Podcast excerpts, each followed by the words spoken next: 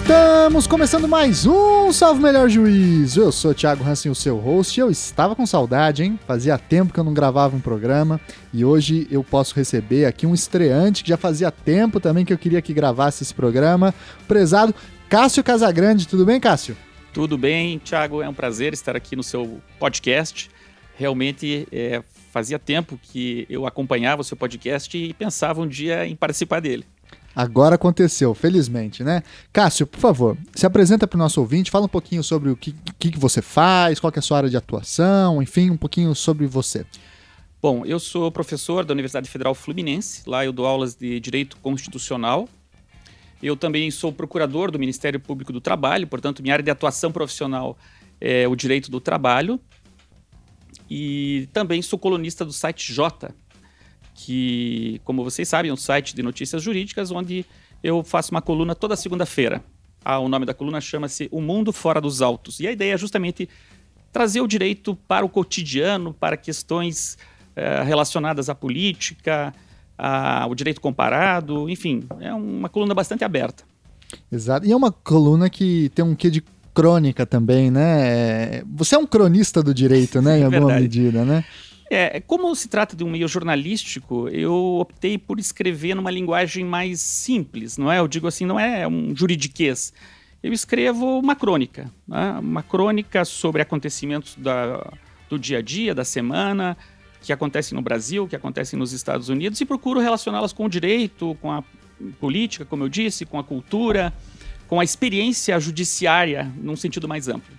Muito bem. Aquilo que nós poderíamos colocar sobre o guarda-chuva dessa expressão quase mágica, que é a cultura jurídica. Né? Exatamente, né? exatamente. é uma boa definição, né? O meu livro é sobre cultura jurídica. Muito bem, muito bem. E o Cássio é também um especialista em direito dos Estados Unidos, que é um dos, um dos motes para essa nossa conversa, que é falar um pouquinho sobre direito comparado, né? Algumas relações entre o direito americano e o direito eh, brasileiro. A gente já tem alguns programas que tratou sobre algumas questões do direito dos Estados Unidos, um programa sobre a Suprema Corte Americana, um programa sobre o Tribunal do Júri, a gente compara também o júri americano com o júri brasileiro, mas a gente vai fazer um apanhado geral, vamos dizer assim, das relações históricas e presentes entre o direito nos Estados Unidos e o direito brasileiro, tá certo? Antes da gente passar para nossa pauta principal, recadinho de sempre, curta a página do Salve Melhor Juízo lá no Facebook, no Instagram, no Twitter, em todas as redes sociais desse mundo e não deixe de contribuir com o Padrim. A partir de um real por mês você ajuda o nosso projeto, tá certo?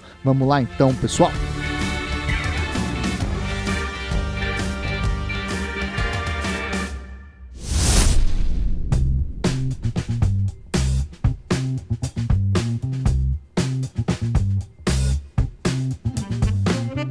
Pois então, Cássio, vamos começar com uma pergunta mais pessoal, biográfica. Eu li já algumas colunas suas no Jota, sempre achei muito interessante como você trabalha questões de história do direito, de cultura jurídica, e sempre me chamou a atenção esse seu conhecimento sobre o direito dos Estados Unidos. O que não é comum no Brasil, né? Na medida em que nós somos outro sistema jurídico, a gente olha muito mais para a Europa até hoje do que para os Estados Unidos. E aí vem essa primeira questão, que é: da onde veio esse interesse pelos Estados Unidos e por quê? Essa história é muito interessante. Eu fiz doutorado no IUPERJ e fui orientado pelo professor Luiz Werneck Viana, que, Opa. como você sabe, é um grande estudioso da judicialização da política. E o professor Werneck, ele usava muito o livro do John Merriman, que é um estudioso da Universidade de Stanford, na Califórnia, é, que escreveu um livro chamado a tradição da civil law, the civil law tradition. Uhum. E esse livro fala muito sobre a common law também, não é? Porque qual foi o propósito do John Merriman ao escrever esse livro? Ele queria apresentar ao leitor americano a civil law, porque uh, os Estados Unidos são um pouco diferentes, não é, na tradição dos países uh, uh, da cultura ocidental, vamos dizer assim. Né? A Europa toda é civil law, a América Latina é civil law e os Estados Unidos têm um sistema diferente. É, ele escreveu então esse livro para apresentar é, ao leitor americano a civil law, mas ele tratou, como eu disse, muito da common law. E eu, é, ao traduzir o livro, eu me propus a traduzir o livro, porque é um livro que já tinha sido traduzido para várias línguas, eu decidi é, estudar um pouco a common law, não é? Porque é, o trabalho de tradução não é um mero trabalho de conhecimento do vocabulário, você precisa conhecer o contexto é, cultural. E é, ao ler e, e, trabalhar esse livro, eu comecei a me interessar, então, pela common law, tal como praticada nos Estados Unidos. Né? Inclusive, foi muito interessante porque é, eu viajei lá para conversar com o professor é, Merman, né, para que ele autorizasse a, a, edição do livro. Ele me convidou, na verdade, para fazer uma visita. E estando lá na Universidade de Stanford, eu fiquei muito, muito, muito, muito poucos dias lá. É, eu comecei a me interessar, ele começou a me dar algumas dicas não é, sobre bibliografia, eu passei a estudar com mais afinco e a partir de então eu comecei então a me dedicar a esse tema é, do direito dos Estados Unidos e trazendo sempre alguns insights né, sobre as experiências americanas em comparação com a nossa cultura jurídica, com a nossa experiência. E é, mais recentemente, nós, nosso país teve alguns é, episódios, vamos dizer, em que esse debate foi é, oportuno. Né? Um deles foi o impeachment da presidente Dilma, uhum. não é? é? Em que eu procurei em alguns artigos traçar alguns paralelos é, entre esses dois é, sistemas, o sistema de impeachment americano, que é o sistema original, e o sistema tal como importado no Brasil. E depois também durante a reforma trabalhista, não é, se discutiu muito o modelo americano de relações de trabalho. Então, como eu tenho essa experiência no direito do trabalho, e conheço razoavelmente o direito do trabalho dos Estados Unidos, eu procurei é, escrever uma série de artigos também contextualizando a experiência dos Estados Unidos com o direito do trabalho é, em face das uh, iniciativas de reforma aqui no Brasil. Muito bem, muito bem. Então, é, dado esse contexto biográfico, vamos falar um pouquinho sobre o direito nos Estados Unidos Sim. e depois a gente faz paralelos, né? E, a, conversa aqui sobre pontos de toque entre o direito brasileiro tá e o americano. Bom, eu queria começar com uma pergunta que é: o direito nos Estados Unidos é common law mesmo? Porque há quem diga que não, que é statute law, é uma coisa ainda diferente, não é nem civil law, nem common law. Como é que você vê isso? Qual é a posição topográfica, teórica, vamos dizer assim, do direito nos Estados Unidos? É, o próprio professor John Merriman, né, que é um grande é, conhecedor das tradições jurídicas, é, ele de fato reconhece que a o, o, direito dos Estados Unidos pertence à família da common law. Né? De fato, há muita similitude no, no que diz respeito ao aspecto cultural do direito. Por exemplo, a figura do juiz, a importância da jurisprudência. Mas, de outra parte, é, não há dúvida que o direito americano ele se dissociou bastante já do direito é, inglês, né? especialmente porque ele é também um direito codificado. Uhum. Isso é... é... muito importante, há quem não se lembre disso. Né? Contrariamente né? àquela ideia né, de que não há códigos nos Estados Unidos. Sim, há códigos, mas não com o espírito dos nossos códigos, não com o espírito da codificação da civil law. Né? É, então, de fato, nós podemos dizer que o direito americano ele pertence à família common law, mas que ele já tem uma própria tradição uh, cultural uh, sua, não é? Ou seja, ele tem algumas características que o tornam distinto da experiência inglesa, a começar pela adoção de uma constituição escrita, não é? De uma constituição como um documento unívoco dotado de superioridade jurídica, que é algo que não exatamente acontece na Inglaterra. Né? Embora também não seja totalmente correto dizer que a Inglaterra não tem uma constituição escrita, não é? Porque uhum. há documentos constitucionais ingleses que são escritos sim, sim. Não é? mas não há aquele sentido de unidade da Constituição que a Constituição dos Estados Unidos tem. E, além disso, é, Tiago, é muito importante a experiência do federalismo. É? A experiência do federalismo ela está muito entranhada no direito americano e é uma experiência que a Inglaterra desconhece. É? E é... o presidencialismo também.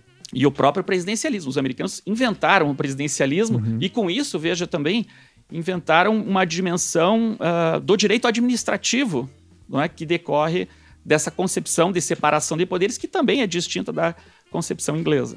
Muito bem, muito bem. Aliás, é muito interessante essa questão, você falava sobre o federalismo, o presidencialismo, porque a gente tem aí os famoso, o famoso texto dos federalistas, né? Uh, os artigos anônimos, Publium, né? Que eram uhum, publicados sim. na Conferência da Filadélfia, enfim.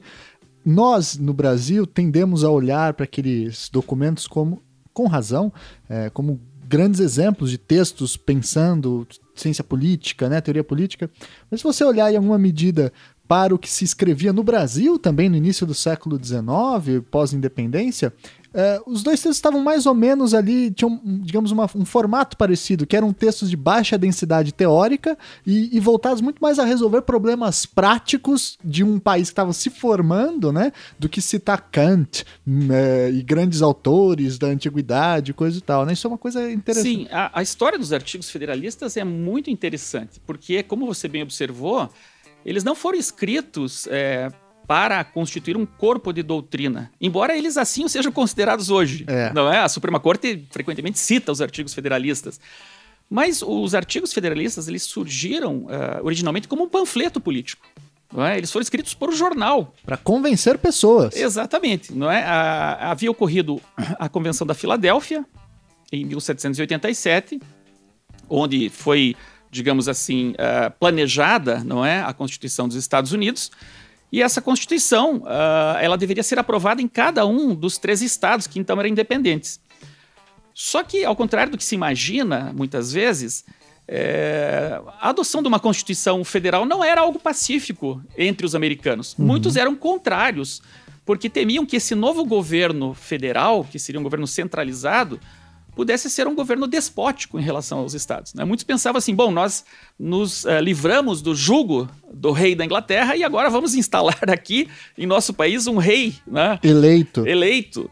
Não é? Havia até essa ideia, mas quem é o presidente? Era algo novo. Né? Então, os estados, eles temiam perder a sua autonomia com a instalação do governo federal que estava previsto na Constituição. Né? É bom lembrar que é, não existia Estados Unidos. Né? Existiam três estados independentes, cada qual com sua constituição estadual, cada qual com seu governador, cada qual com sua Assembleia Legislativa e com seu Judiciário. E importante destacar, estamos falando no fim do século XVIII, sequer esses estados eram integrados, leia-se, não, não, eram todos os estados que tinham estradas entre si, né, comunicação, Sim. eles podiam muito bem se ver como coisas separadas. Né? Exato, né? inclusive veja o que dá ensejo à Convenção da Filadélfia é uma disputa entre os estados da Virgínia e de Maryland por direitos de navegação. Não é? Porque é questão de tributação, aí vem uma, uma, uma embarcação, não é? pelo rio Potomac, que deságua no Atlântico e dividia a Virgínia de Maryland, divide até hoje, uhum. não é? E aí ele vai desembarcar onde a sua mercadoria? Quem cobrar tarifa menos baixa, ou na margem esquerda, não é? é não, em Maryland, ou na margem direita, a Virgínia. Guerra fiscal. E aí havia uma guerra fiscal, que é uma questão constitucional, não é importante até hoje nos sistemas federativos como no Brasil. E aí as lideranças desse estado falaram: olha, não é possível, né? Todos estão perdendo com essa guerra fiscal. Vamos nos reunir para tentar é, criar algum sistema é, em que todos ganhem, não um sistema em que todos percam. Que era o sistema anterior, onde, veja, é, havia já um outro documento constitucional chamado Artigos da Confederação. Uhum. Né? O que, que eram esses Artigos da Confederação? Foi o primeiro documento logo depois da, do fim da Guerra de Independência, que acontece em 1781, é, em que se criou uma federação, não chegava a ser federação, não é? uma confederação com laços frouxos. Mas não estava funcionando, não é? porque um dos grandes problemas era manter um exército para manter a independência do país. Não vamos esquecer não é? que essas 13 colônias eram pequenas é, do ponto de vista geográfico. E fizeram uma guerra com a maior potência do mundo. Sim, e ao norte é, tinha a França, não é? ali no Canadá, uh, tinha a Espanha, na Flórida. É? Então havia aquele temor de que uh, potências estrangeiras poderiam tomar conta dessas 13 nações uh, recém-independentes e com inúmeros problemas econômicos, né? A devastação da guerra da independência, a necessidade de manter o exército. Só que esses artigos da Confederação não conseguiram uh, nem uh, sustentar o exército, porque não havia como obrigar os estados a pagarem contribuições. Né? O uhum. próprio eh, general George Washington ele ameaçou renunciar depois do fim da guerra, diz: olha, os meus soldados estão esfarrapados e passando fome. Né? Então é preciso mudar. Então, houve também um outro problema, que foi o caos político uh, na, nos estados. Né? Uh, quem uh, exercia as funções governamentais em cada, um, em cada uma das 13 colônias eram os representantes da coroa britânica. Né? Quando os ingleses vão embora, as pessoas se reuniram e passaram a se eleger governadores, passaram a eleger deputados federais federais não, deputados estaduais, né, deputados em cada estado, e criou-se os governos estaduais. Só que essas pessoas que tomaram poder eram pessoas muitas vezes é, simplórias, né? E aí já começa também essa ideia de democracia americana, que qualquer um pode ser eleito, qualquer pessoa pode chegar ao poder. E essas assembleias legislativas e os governadores começaram a tomar algumas medidas demagógicas, por exemplo, cancelamento de dívidas, é, emissão de moeda, não é? gerava inflação, Então começou a haver uma instabilidade econômica e política muito grande nesses estados. E as elites, as elites americanas, né, ou seja, quem eram as elites? Os grandes donos de terra, uh, aqueles que tinham muito dinheiro, começaram a, a ver que uh, uh, se aquele estado de coisas prosseguisse, poderia vir um caos. Né? Tanto que quem são os Founding Fathers? Né? Quem é George Washington, James Madison, John Jay? Eram, ou próprio Thomas Jefferson, eram todos uh, membros da elite econômica. Eles eram os homens mais ricos do, dos estados, agora independentes, futuros Estados Unidos. E eles estavam apavorados né, com aquela situação. Começou a haver revoltas, inclusive. O estado de Massachusetts teve uma revolta chamada Revolta Chais. É, porque uh, não se conseguia cobrar tributos, havia cancelamento de dívidas, como eu disse, e eles falaram: nós precisamos é, mudar não é, essa federação frouxa e criar algo mais consistente. E aí eles decidiram se reunir. Né? Primeiro houve essa, essa reunião preliminar entre Virginia e Maryland, que era o Madison e o Thomas Jefferson. E depois eles fizeram uma outra uh, proposta não é, de chamar os demais estados para uma convenção. Né? em 1787, que foi a famosa Convenção da Filadélfia, onde surgiu a Constituição dos Estados Unidos. Mas é interessante observar que nesse processo não houve, digamos assim, uma dimensão muito democrática. Ninguém elegeu é, esses representantes para a Convenção da Filadélfia. Então, os estados mandaram lá, uh, seus delegados, o governador escolheu, uh, foram essas delegações e eles se reuniram a portas fechadas. Uh, as sessões da Convenção da Filadélfia ocorreram a portas fechadas sem registro em ata. Né? Apenas o James Madison, toda noite, ele escrevia ali uma memória do que havia acontecido, mas era um documento privado dele, depois, evidentemente, veio à luz.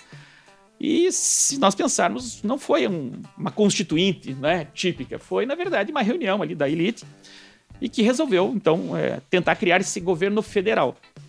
Só que, como eu disse, né, muita gente temia esse governo federal e havia muita oposição. Né? Quem defendia a Constituição era conhecido como federalista, era a favor da federação. Quem era contrário passou a ser conhecido como antifederalista. Né? E como realmente havia esse déficit democrático na formulação da Constituição, eles decidiram submeter essa Constituição em cada estado para aprovação. Né? Ou seja, haveria uma eleição de delegados em cada estado, já, veja que já era uma eleição indireta, né? e esses delegados em cada estado então diriam sim ou não à Constituição. E, segundo a Constituição de, de 1787, ela seria aprovada se oito dos três estados dissessem sim. E os estados foram dizendo sim, um após o outro, mas chegou em Nova York, que era um estado muito importante, né? era economicamente é, relevante pelas, pelo seu porto, pela sua movimentação econômica e pelas suas próprias elites, o eleitorado estava extremamente dividido. Né? Havia um temor de que uh, o estado de Nova York dissesse não à Constituição. E se Nova York ficasse de fora, é, o fracasso era muito provável. E aí o Alexander Hamilton, né, que era um grande gênio, é, formado em direito, inclusive, advogado, né, havia sido ajudante de ordens do general Washington, ele teve essa ideia de fazer os federalistas, chamou o Madison e o John Jay, que era um outro político importante, para escrever no jornal de Nova York, né, esclarecendo o que era essa Constituição, explicando ao eleitorado o que era a Constituição, defendendo que a Constituição iria melhorar a vida de todos, iria né, fortalecer o, o país, então, independente. E como você observou, então, na verdade, não era um trabalho científico, né? De embora, baixa densidade teórica. É, né? embora, claro, quando nós lemos hoje esse trabalho, é um trabalho muito consistente, né? Sim. Não é apenas assim um, um apelo, né? Ele tem essa dimensão panfletária, mas é, esses homens, né, os chamados founding fathers, eles eram muito cultos. Né? Eles conheciam todo o pensamento uh, político grego, né? tanto que usavam pseudônimos que remetiam né? a, a era romana, era que estava muito na moda naquele contexto. Claro, né? era o pensamento clássico, né? Eles conheciam também uh, os iluministas, né? Citações a, a Locke, a Rousseau, enfim, a todo o pensamento que era né, ali, digamos, a modernidade uh, da filosofia política. Então é um, é um trabalho muito consistente né, de defesa do que é uma Constituição, explicando o que é o poder judiciário, o que é o poder legislativo, o que é o poder executivo, o que é a separação de poderes e, mais importante, né, que é uma invenção americana, a ideia de checks and balances, né, de uhum. freios e contrapesos. E esse documento, então, passou a história, né, como os artigos federalistas, eles são lidos até hoje, eles são até lidos como uma obra política, embora, né, como nós vimos na origem, eles tenham essa dimensão é, panfletária. De forma é, um pouco semelhante ao que aconteceu com o trabalho do CIE na Revolução Francesa, né? Uhum. o que é o terceiro Estado, que também era um panfleto político e hoje é considerado uma obra da ciência política. É, eu fiz essa referência porque, por não sei se por um viralatismo ou por um problema de memória, a gente esquece que a gente também teve os nossos federalistas, vamos dizer Sim. assim, né?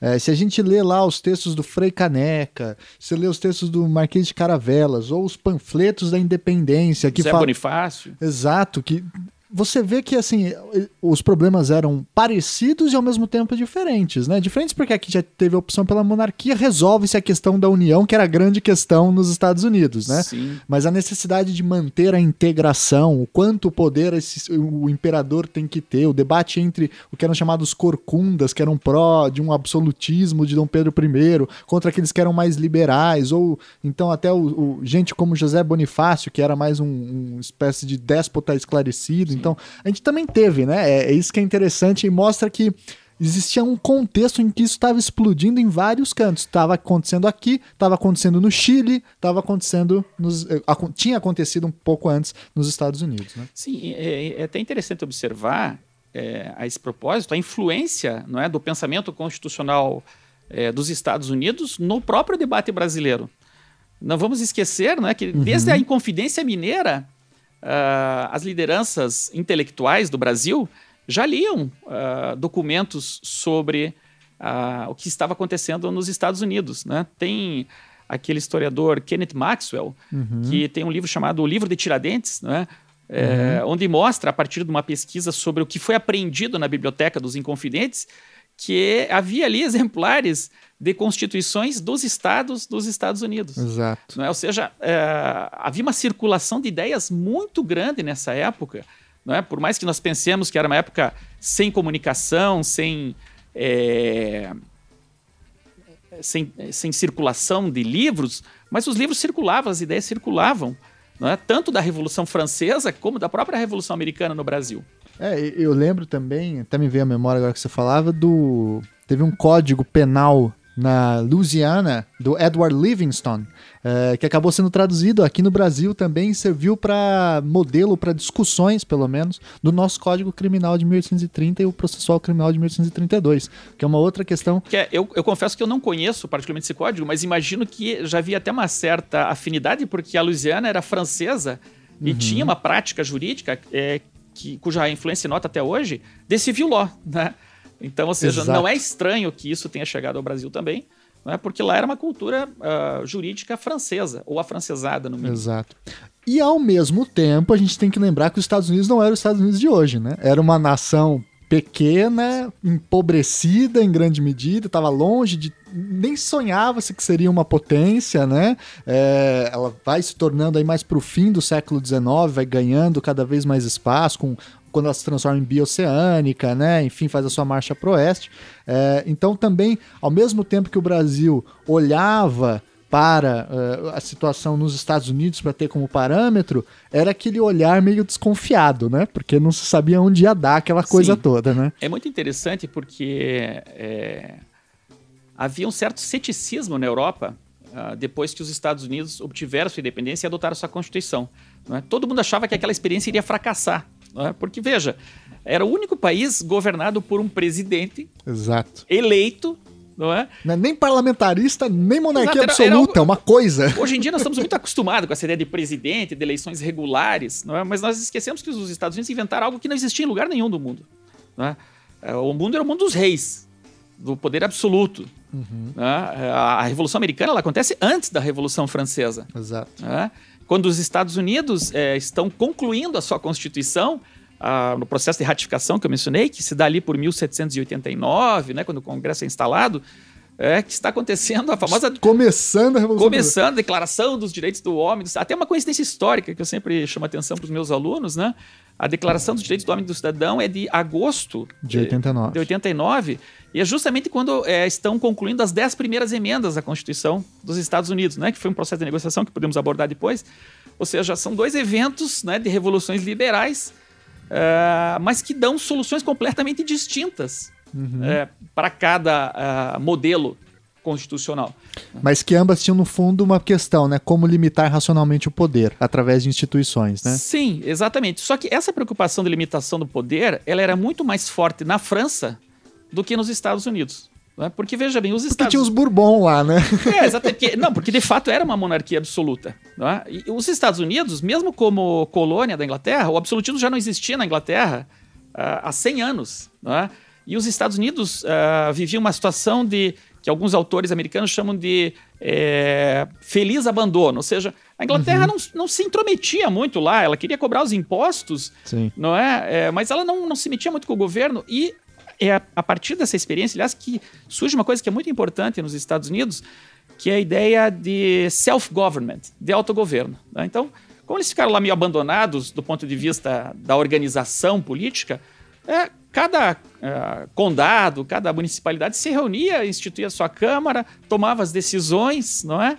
é e isso foi muito importante para a construção da sociedade americana como uma sociedade democrática, não é? como uma sociedade de autogoverno, que é uma coisa que sempre foi muito perseguida no Brasil também, né? A ideia do self-government. Sim. De, que é uma ideia liberal. E que, em certa medida, é, eu diria até não necessariamente na vertente brasileira, nem necessariamente é, liberal, que vem em alguma medida das repúblicas italianas, das repúblicas Sim. venezianas, né? É, não nos esqueçamos que os municípios, é, não era bem essa expressão, né? Eram as vilas, é, tinham eleições regulares no Brasil desde o século XVI e XVII. É verdade. Né? É, então a gente tem também uma tradição da, dos vereadores que é antiquíssima e muito pouco estudada, né? Com exceção do meu querido professor Luiz Fernando Lopes Pereira, que estuda exatamente os municípios e as vilas, que mostra também essa, esse espaço é, de autogoverno, é, sobretudo se a gente pensar aqui nas regiões do sul do Brasil, né? até do Rio de Janeiro para baixo, que é, são regiões em que estavam muito longe de Lisboa, né? Dois meses de caravela. Tinha né? que dar um jeito de resolver as coisas. Uh... então você tinha um grande espaço de autogoverno aqui também no Brasil, né? Então é, é, é engraçado, e, e, e, não só no Brasil, mas isso acontecia também na Índia portuguesa, na África Oriental portuguesa. É, aquela ideia de um imper, imperialismo hiperpresente, no caso português, é muito frágil, né? Porque Sim. uma mini nação sem população e sem capacidade de fato em todos os lugares fazer sua vontade valer, né? É, eu acho que quando houve a trasladação da corte em 1808 para o Brasil, aí é? fica diferente. Aí complicou, porque é, esse autogoverno que é incipiente ainda que surgia, né, ele acabou sendo muito sufocado pela presença eh, da corte portuguesa aqui, que tinha, claro, a preocupação da unidade territorial, né? Exato. né?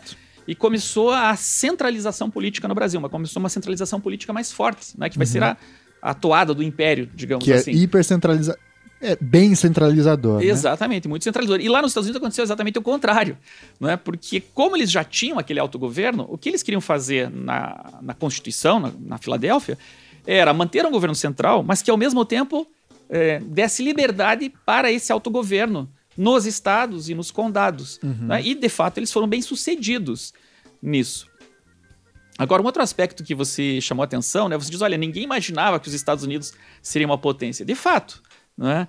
É, havia essa desconfiança, porque não, isso não vai dar certo, eleger um presidente, é? ele vai terminar e vai passar para um outro. É, há quem é... diga que houve até um quê de sorte, né? Porque a Inglaterra não é a maior potência do mundo, né? E se, se ela resolvesse em alguma medida interferir bastante nos Estados ela conseguia com Sim. facilidade. Né? É, tanto que houve depois uma segunda guerra contra a Inglaterra em 1812, não é? por questões ali econômicas no Caribe, de uh, circulação da frota mercantil. E poderia ter acontecido uma reversão uh, não é, da, da independência. Então era tudo muito simples. Agora, é interessante observar o seguinte: alguns americanos, alguns dos founding fathers, especialmente o Alexander Hamilton, que ele tinha uma cabeça assim à frente do tempo, ele achava que os Estados Unidos seria uma potência. Então, ele era um cara visionário. Ele... Assim como Zé Bonifácio. Também. né? né? Então, é, sempre existem esses homens que vêm à, frente do seu tempo. Então, o Hamilton ele sabia que os Estados Unidos né, tinha. Eles já conheciam a geografia. Uh, da América do Norte. Eles sabiam que os Estados Unidos poderiam se expandir até a costa oeste, né? já conheciam ali todo o Mississippi. E se os Estados Unidos conseguissem essa expansão, seria uma potência muito grande. Né? Então, um outro aspecto interessante é que na Constituição houve uma preocupação econômica, não é? com essas questões de tributação, com a questão de não haver concorrência é, entre os estados. E daí surge a famosa cláusula do comércio na Constituição dos Estados Unidos, né, que tinha como objetivo exatamente é, uniformizar em nível federal as regras de comércio dentro dos Estados Unidos, o que foi fundamental para o desenvolvimento econômico americano. E diminuir a guerra fiscal entre estados, que no fundo acaba gerando desagregação, né? Exatamente. Então, nesse particular, foi muito bem sucedido, né? Foi um engenho que deu muito certo, não sei se por o acaso ou porque de fato eles eram muito visionários, mas uh, o fato é que os Estados Unidos vão conseguir essa dinâmica econômica também por causa da Constituição, né? não só a cláusula do comércio, como também a cláusula do contrato, não é que durante muito tempo afastou uma certa intervenção do Estado na, na ordem econômica. Isso evidentemente vai mudar depois com a evolução do capitalismo, etc. Mas num primeiro momento foi também muito importante, não é, para animar essas forças econômicas uh, que dariam a sustentação para esse modelo de capitalismo que os Estados Unidos abraçaram. Engraçado, você falou isso agora, me lembrei que o Alberto Torres, aí já em 1910, aqui no Brasil, é, falava que um dos grandes problemas para o desenvolvimento brasileiro era que a gente não tinha, de fato, uma integração, inclusive na situação tributária. Né? Se a gente uhum. pensar na Primeira República Brasileira, em que os estados é, detinham o monopólio do imposto de exportação, e se você pensar que o imposto de exportação era o que mais gerava dinheiro no Brasil, isso possibilitava que os países, os estados, ó, quase o ato falho nos países, os estados uhum. cafeicultores do sul do Brasil conseguissem ficar muito mais ricos que os outros estados, por exemplo, do interior ou do Sim. Nordeste, e isso gerava uma desagregação regional perigosa, né? Que a gente sente até hoje, né, nas diferenças de qualidade de vida e de, de, riqueza, né? E com repercussões políticas, né? Não vamos esquecer que a Revolução de 30, né, que põe fim à própria República Velha, foi um conflito federativo. Exato. Em alguma medida. Para ah. resolver uh, os antagonismos federalistas, né? Exatamente.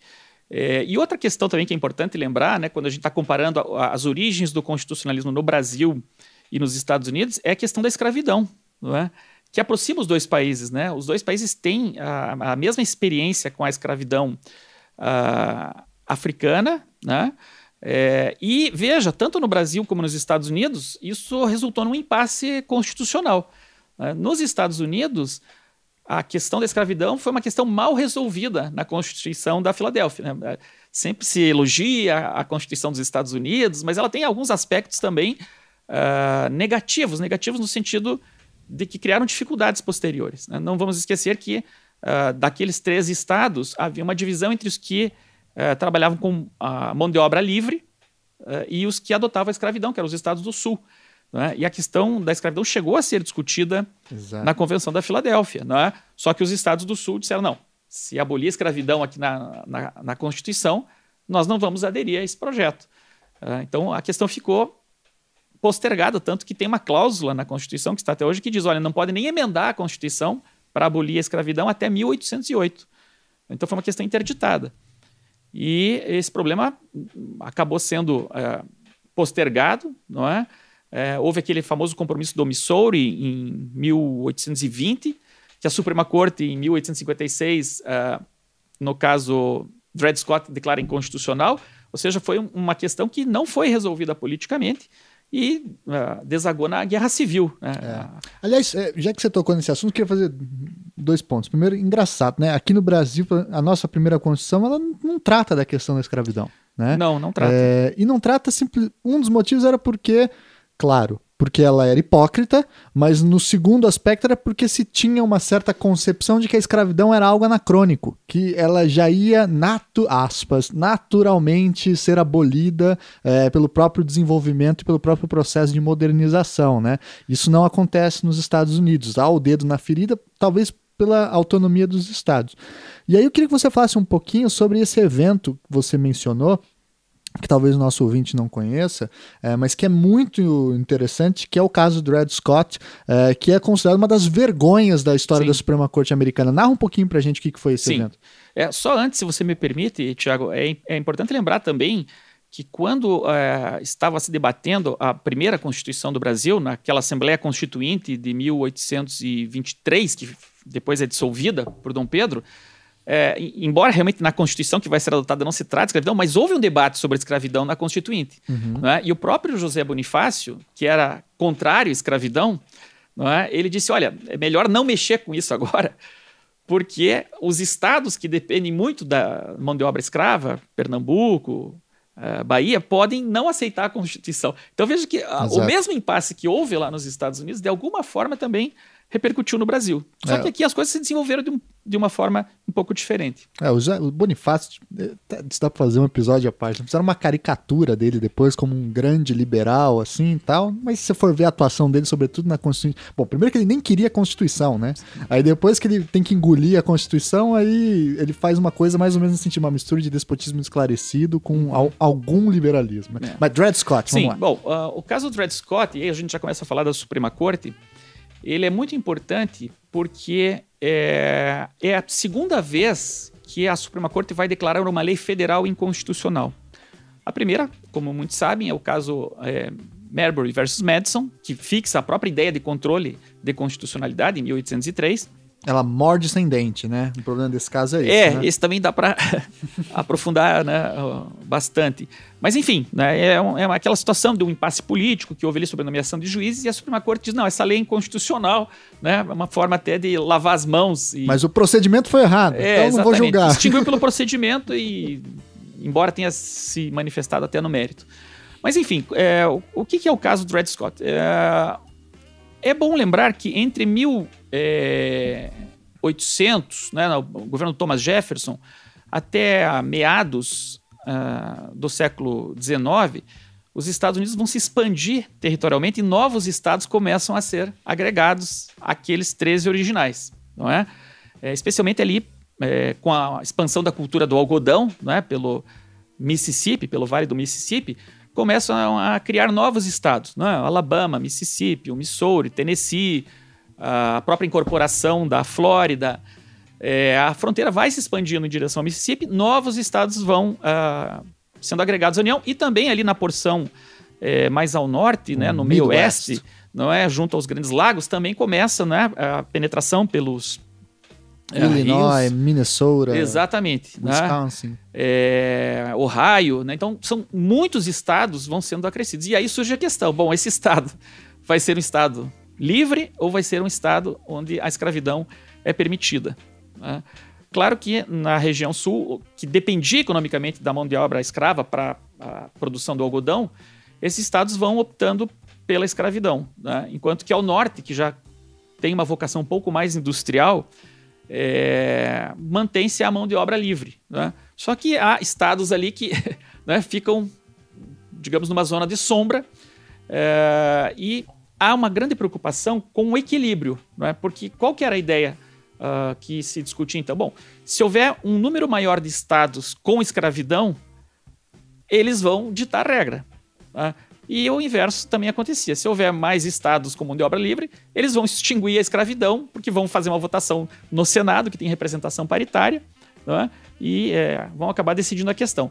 Então, é, sempre que um novo estado era agregado à federação, é, havia essa discussão: mas esse estado vai ser mão de obra livre ou vai ser mão de obra escrava? Né? Então, eles resolveram isso de uma forma muito simples: traçaram um paralelo, né? seguiram um paralelo geográfico que dava mais ou menos ali no estado do Missouri, e disseram: olha, ao norte desse paralelo, ah, os estados terão mão de obra livre, ao sul, manter-se-á a escravidão. Né? Foi o famoso acordo do Missouri. Bom, e aí chegamos no caso do Dred Scott. Esse acordo tinha que mais ou menos resolvido. Foi um acordo feito no Congresso dos Estados Unidos, uma lei que disse: olha, eh, a partir dessa linha geográfica fica definido onde há e onde não há escravidão. O Dred Scott ele era um, um, um escravo uh, que vivia com o seu senhor, que era um militar. Né? E como todo militar, ele se deslocava bastante dentro do território dos Estados Unidos. E ele era originalmente do sul dos Estados Unidos. E ele foi removido para o estado do Wisconsin, onde uh, havia o princípio da mão de obra livre. Né? Esse militar depois voltou é, para o sul dos Estados Unidos e o Dred Scott disse: Não, mas agora eu não sou mais escravo, porque eu estive em território livre e, é, segundo a doutrina once free, always free, eu não tenho mais vínculos com o meu senhor. Né? Eu já vivi um território livre portanto, não há mais esse laço é, da escravidão. E ele ajuizou uma ação, o seu senhor acabou falecendo, né? ele ajuizou uma ação contra é, o espólio e disse: Não, eu quero a minha liberdade porque é, eu sou um cidadão livre. Ele ajuizou a ação na Suprema Corte. A Suprema Corte deu duas uh, decisões dentro desse caso, que são consideradas realmente uma das piores que a Suprema Corte já tomou. Né? Que uma foi declarar a inconstitucionalidade do, da lei que estabeleceu o acordo do Missouri, o compromisso do Missouri. Uh, e segundo foi dizer que ele, como afrodescendente, não era um cidadão americano. Né? Que os africanos, trazidos compulsoriamente aos Estados Unidos e seus descendentes, eles não eram considerados cidadãos e, portanto, não tinham nem o direito de ação. Né? Ou seja, não poderiam nem ter ajuizado o processo. E essa decisão foi realmente é, muito ruim, tanto do ponto de vista, claro, é, da vida né, dos escravos, é, como também foi muito ruim politicamente, porque invalidou aquele, aquele compromisso e a questão não é? Abriu as portas para a Guerra Civil. E isso vai, de alguma forma, precipitar né, a, a Guerra Civil que começa em 1861. Né? O caso do Dred Scott é de 1856. Né? Então vamos dizer que foi aquele, uh, aquele pavio né, que foi acendido numa situação que já era bastante conflituosa, porque a, a, a União crescia cada vez mais com novos estados, né? e cada uhum. vez que entrava um estado novo havia esse debate. É, e o caso, então, do Dred Scott ele precipita a Guerra Civil, é, que vai durar até 1865 ao final do qual finalmente é, vai se extinguir, né? vai se Que é o maior conflito na América até hoje, né? Sim, o maior conflito em número de mortos, inclusive, né? um dos maiores conflitos do próprio século XIX. É. É, foi um conflito de grande dimensão e é uma ferida que até hoje não está bem cicatrizada nos Estados Unidos, como nós vemos né? recentemente. Né? Deste né? debate sobre o uso da bandeira dos confederados, sobre status do general Lee. É? Então, é, por mais distante no tempo que pareça a guerra civil, ela é um assunto ainda muito divisivo nos Estados Unidos. É, é engraçado também que você falou essa questão da, de considerar os, os escravos é, como estrangeiros, isso acontecia no Brasil também, né? É, é, claro que os nascidos aqui já ficava um pouquinho mais complicado, mas às vezes até também Sim. se coloca, colocava como estrangeiro. Sobretudo se você lembrar que a Constituição de 1824 permitiu o voto do analfabeto. Sim. E aí o escravo liberto, ele podia votar né? É, só nas eleições paroquiais, como se dizia, né? Porque, aliás, havia um sistema eleitoral parecido com o dos Estados Unidos, não era eleição era indireto, direta, né? né? Era indireto. É, e isso causava muito receio, né? Era o chamado é, medo da questão servil, como se dizia, né? É, dessas, desses antigos escravos agora libertos poderem também controlar Participar. ou ter um espaço político forte. E aí uma das estratégias que se usava falar, não, não, não, eles não são brasileiros. Eles são africanos, estrangeiros, etc. Essa questão é muito importante, Tiago, porque também às vezes não nos damos conta, né, que a própria noção de cidadania e nacionalidade, ela foi criada com o constitucionalismo. Né? Que à medida em que uh, o poder vai ser estabelecido pelo voto, pelo princípio democrático, a Constituição tem que dizer quem é que vai votar. Né? Isso não existia no Estado absolutista. Né? A relação é, entre o monarca e o súdito era uma relação de lealdade que muitas vezes não dependia nem de o sujeito é, ter nascido no território. Né? Bastava ele estar no território, ele era já um súdito. É, a, a, revolução tinha um aspecto religioso muito claro, importante também, né? A, as revoluções liberais elas vão subverter essa lógica, né? E vão afirmar a própria lógica do Estado Nacional. Ou seja, bom, há uma comunidade política, né? essa comunidade política ela se define em termos nacionais e vai participar do processo de escolha uh, do presidente, no caso do sistema presidencialista, né? Ou dos governadores, é, dos representantes, quem for nacional. Né? Só que o, o, caso americano é interessante pelo seguinte: a, a, Constituição dos Estados Unidos ela não definiu quem é cidadão dos Estados Unidos. A Constituição dos Estados Unidos ela diz o seguinte: são cidadãos dos Estados Unidos os cidadãos dos estados. Ponto. Ou seja, ela não estabeleceu um critério de ius soli ou ius sanguine. Uhum. Ela simplesmente disse, quem os estados uh, disser que são cidadãos, são cidadãos. Só que quando nós vamos às constituições estaduais, então, vigentes, também não havia muita preocupação com isso. Não é? é... Tava longe, a imigração tava longe de ser um Exatamente, problema. Né? Era cidadão quem vivia ali. É, é, outro detalhe curioso nesse sentido é que não existe língua oficial nos Estados Unidos, né? É, é, a gente acostumou a entender que é o inglês, mas não, não tem não, lugar nenhum escrito isso, não, né? Não, tem. E, só que isso aí começou a gerar problema, né? Porque à medida em que o país foi ficando independente, não é? E começava a haver uma disputa eleitoral pelos votos, Aí começou, não, mas esse aqui não pode votar porque ele é estrangeiro. Né? E aí começa o Congresso dos Estados Unidos, ali no finalzinho do século XVIII, começa a fazer as primeiras leis sobre nacionalidade, né? dizendo quem era uh, considerado cidadão para fins de voto. Né? Então, é, e é interessante o seguinte, a lei vai ficando cada vez mais restritiva num espaço assim de 5, 10 anos. A primeira lei diz o seguinte, olha, quem morar há um ano nos Estados Unidos é cidadão dos Estados Unidos. Aí depois eles dizem, não, quem morar há três anos nos Estados Unidos é cidadão dos Estados Unidos. Depois eles aumentam para cinco anos. É? Então, é, você percebe que não estava não, não muito claro, né? porque não tinha esse problema. Todo mundo era imigrante, né? todo mundo estava ali, mesmo na guerra de independência dos Estados Unidos, é bom lembrar, é, houve muitos estrangeiros que foram lutar pela causa dos Estados Unidos. Muitos franceses, muitos europeus, alguns até mercenários, né?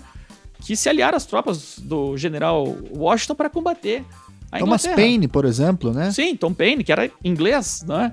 Uh, há um militar, uh, se não me engano, polonês, né? tem estátua dele em tudo que é lugar dos Estados Unidos, porque ele era um revolucionário né, do século XVIII e se mandou lá para os Estados Unidos para lutar pela independência.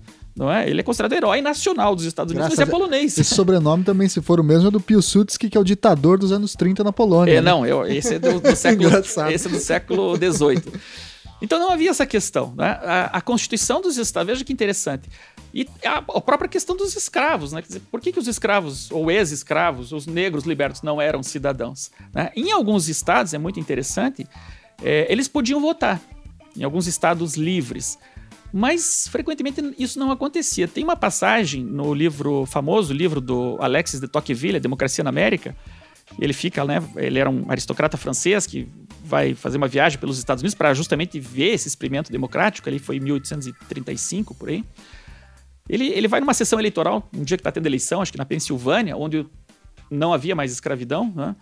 E ele acompanha o dia todo lá a eleição e no final do dia ele comenta com alguém que estava ali na organização das eleições, diz, olha, eu não vi nenhum negro vir votar aqui, embora tenha vários negros aqui na comunidade. Aí o sujeito lá que estava organizando não, eles não vêm votar porque eles preferem não votar. Aí eu toque velho, mas como assim? Por que, que eles preferem não votar? Não, porque aqui na nossa comunidade há algumas pessoas que não gostam que os negros votem. Ah. E por temor, eles acham melhor não votar para não causar nenhuma confusão. Entendi. E o Tocqueville até faz um comentário assim irônico, né? Uhum. Bom, então quer dizer que não é bem uma expressão da sua vontade, eles estão com medo, né? Então você veja que ali já havia essa questão, né, de quem poderia é, ou não votar, quem era cidadão. Isso não estava muito claro. Né? especialmente porque nos Estados Unidos isso funciona até hoje. Né? O registro eleitoral é feito por cada estado. Né? Então, Como era na Primeira República Brasileira, né? Exatamente. dava uma margem para uma fraude lazarenta. Né? Exatamente. Né? como é nos Estados Unidos essa questão? Era, era recorrente eleições fraudadas? Porque na Primeira República Brasileira, a gente pode falar com tranquilidade, todas foram fraudadas. Sim. E nos Estados Unidos, é. no 19, no início do 20, como que era isso? Sim, acontecia muito esse problema de, de relações de compadrio, uh, de campanhas é, na base do cabo eleitoral, né, no voto de cabresto. Isso também acontecia lá. E, de alguma forma, veja, o grande problema lá nos Estados Unidos era a questão do registro, ou seja, quem é que pode votar. Mesmo antes da independência, é... claro, nós vivíamos numa época do voto censitário. Né? Então, primeiro, uhum. só poderia votar quem tinha uma propriedade, quem era proprietário de terra ou quem tinha uma renda a partir Tal. de tanto, tanto valor. Uh, o voto era secreto ou aberto? O voto era aberto no início. Né? Como aqui. Então. É, exatamente. É, então, a, o eleitorado, em princípio, era homens, né? também temos que lembrar disso, uhum. as mulheres não votavam, homens brancos, uh, livres e proprietários.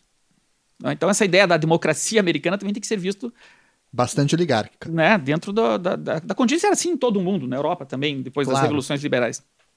Até porque meus alunos sempre perguntam, mas por, por que que falam né, nessas revoluções democráticas se quase ninguém podia votar?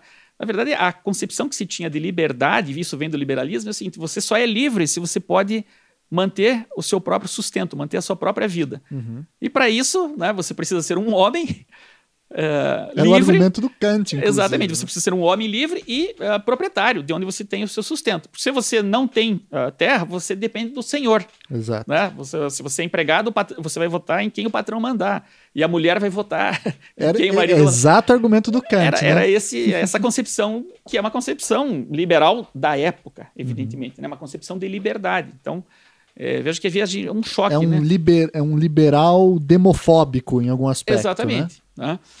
É, e mesmo é, quem fazia esse registro eleitoral em algumas cidades nos Estados Unidos eram os pastores das igrejas. Né? Diziam, não, ele é um membro da nossa comunidade, ele vive aqui, nós o conhecemos. Então tinha até em alguns uh, estados né, um aspecto religioso, porque quem não fosse da igreja, se o sujeito fosse ateu, por exemplo, é, ele não podia votar. Então era uma série de contingências. Claro que isso foi evoluindo, não é? porque o Robert Dow, no seu livro, né, a Constituição dos Estados Unidos é Democrática, a, cada vez mais foi é, ganhando peso a participação popular nas eleições. Por um fenômeno muito interessante, né, que o próprio Tocqueville também é, observa, que é o seguinte: nos Estados Unidos, como era um, um país imenso, a terra sempre foi muito barata. A terra às vezes era dada pelo governo para que as pessoas fossem colonizá-la. Então, qualquer pessoa, digamos assim, é, que tivesse mínimo, mínima capacidade elaborativa, ela conseguia terra nos Estados Unidos. Né? Que, é, havia também a necessidade de colonizar para é, empurrar os índios para o oeste, enfim. Uh, então, isso significava na prática que qualquer pessoa podia votar. Qualquer pessoa. O, o, a faixa do eleitorado era muito grande já nos Estados Unidos. Uhum. Né? Claro, salvo Você mulheres. Você sabe quantos por cento, mais ou menos? Ah, tem vários estudos sobre isso, mas nós estamos falando, veja, é, da fatia sobre o eleitorado branco. Claro. Uh, maior de idade né, e livre. É, eu penso para comparar, no Brasil, se não me engano, no 19 era, chegou a 11 ou 12% da população. Né? É, os Estados Unidos, assim, é, conceitual, percentualmente não era muito diferente, não é? Mas uh, o, fato, o fator censitário não pesava tanto como pesava no Brasil, no Brasil e mesmo na Europa. Né? Então, é, o que foi acontecendo foi esse alargamento. Né? Cada vez mais uh, as pessoas foram participando e depois uh, que terminou a escravidão nos Estados Unidos, né? para superar a decisão do Dred Scott, o Congresso aprovou a 14ª emenda, né, que aí sim, pela primeira vez, uh, estabeleceu quem é americano, né, a famosa cláusula da cidadania. E ali adotou-se o critério ius solis, né, quem nascer nos Estados Unidos é americano, incluído, evidentemente, agora né, os afrodescendentes, e terá direito ao voto que é, é, o critério brasileiro também. É, embora, veja, e também tem que se lembrar, é, os índios, os indígenas americanos ficaram de fora aí, porque eles eram considerados nações estrangeiras Exato. dentro dos Estados Unidos. Exato. Então, os indígenas eles só vão ser considerados é, cidadãos americanos é, na sua plenitude na década de 1920. Uhum. Tá? É, depois até que as mulheres adquiriram o direito de voto. Em 1920, né? uh, que aliás foi um dos primeiros países do mundo a dar direito de voto às mulheres nos Estados Unidos.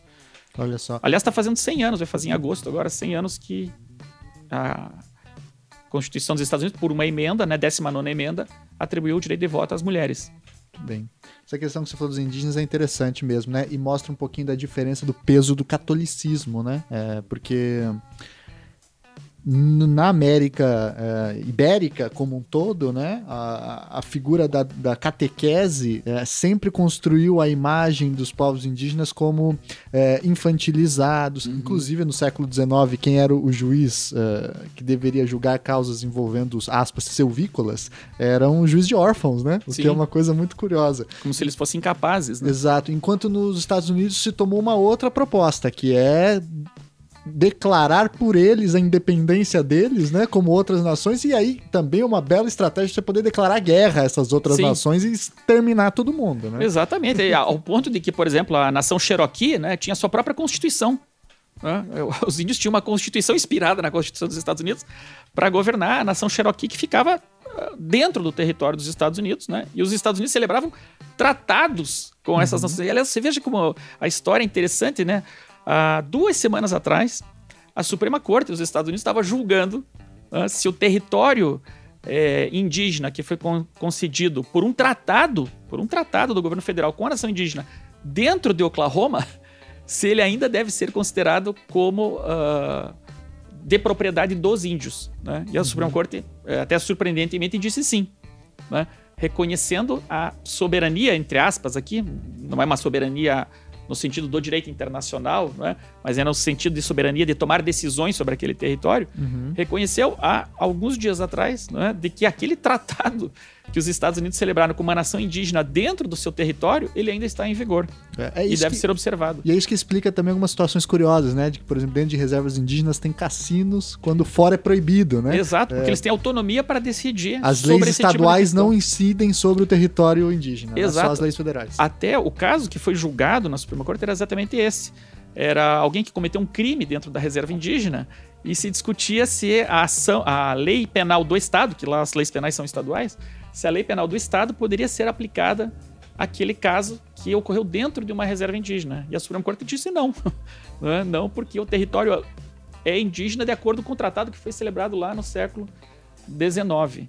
Então, né, veja como é importante estudar a história do direito, né, porque muitos conflitos nós estamos vendo aí com relação à questão racial, com relação à questão indígena, tem origem lá atrás, no século XVII. É. É, agora você falou, eu não tinha feito esse link, ou já tinha feito e esqueci, é, da década de 20, que vai organizar a subjetividade jurídica dos indígenas nos Estados Unidos, né? Sim.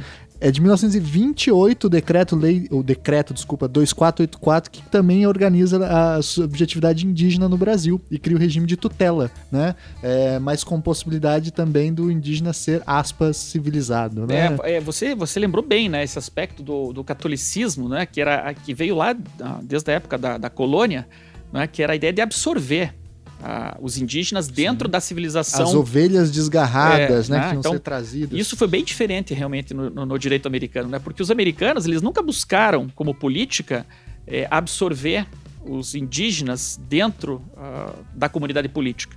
Né? Eles falaram, não, vai ser, vão ser mundos separados. Né? E, aliás, veja que interessante.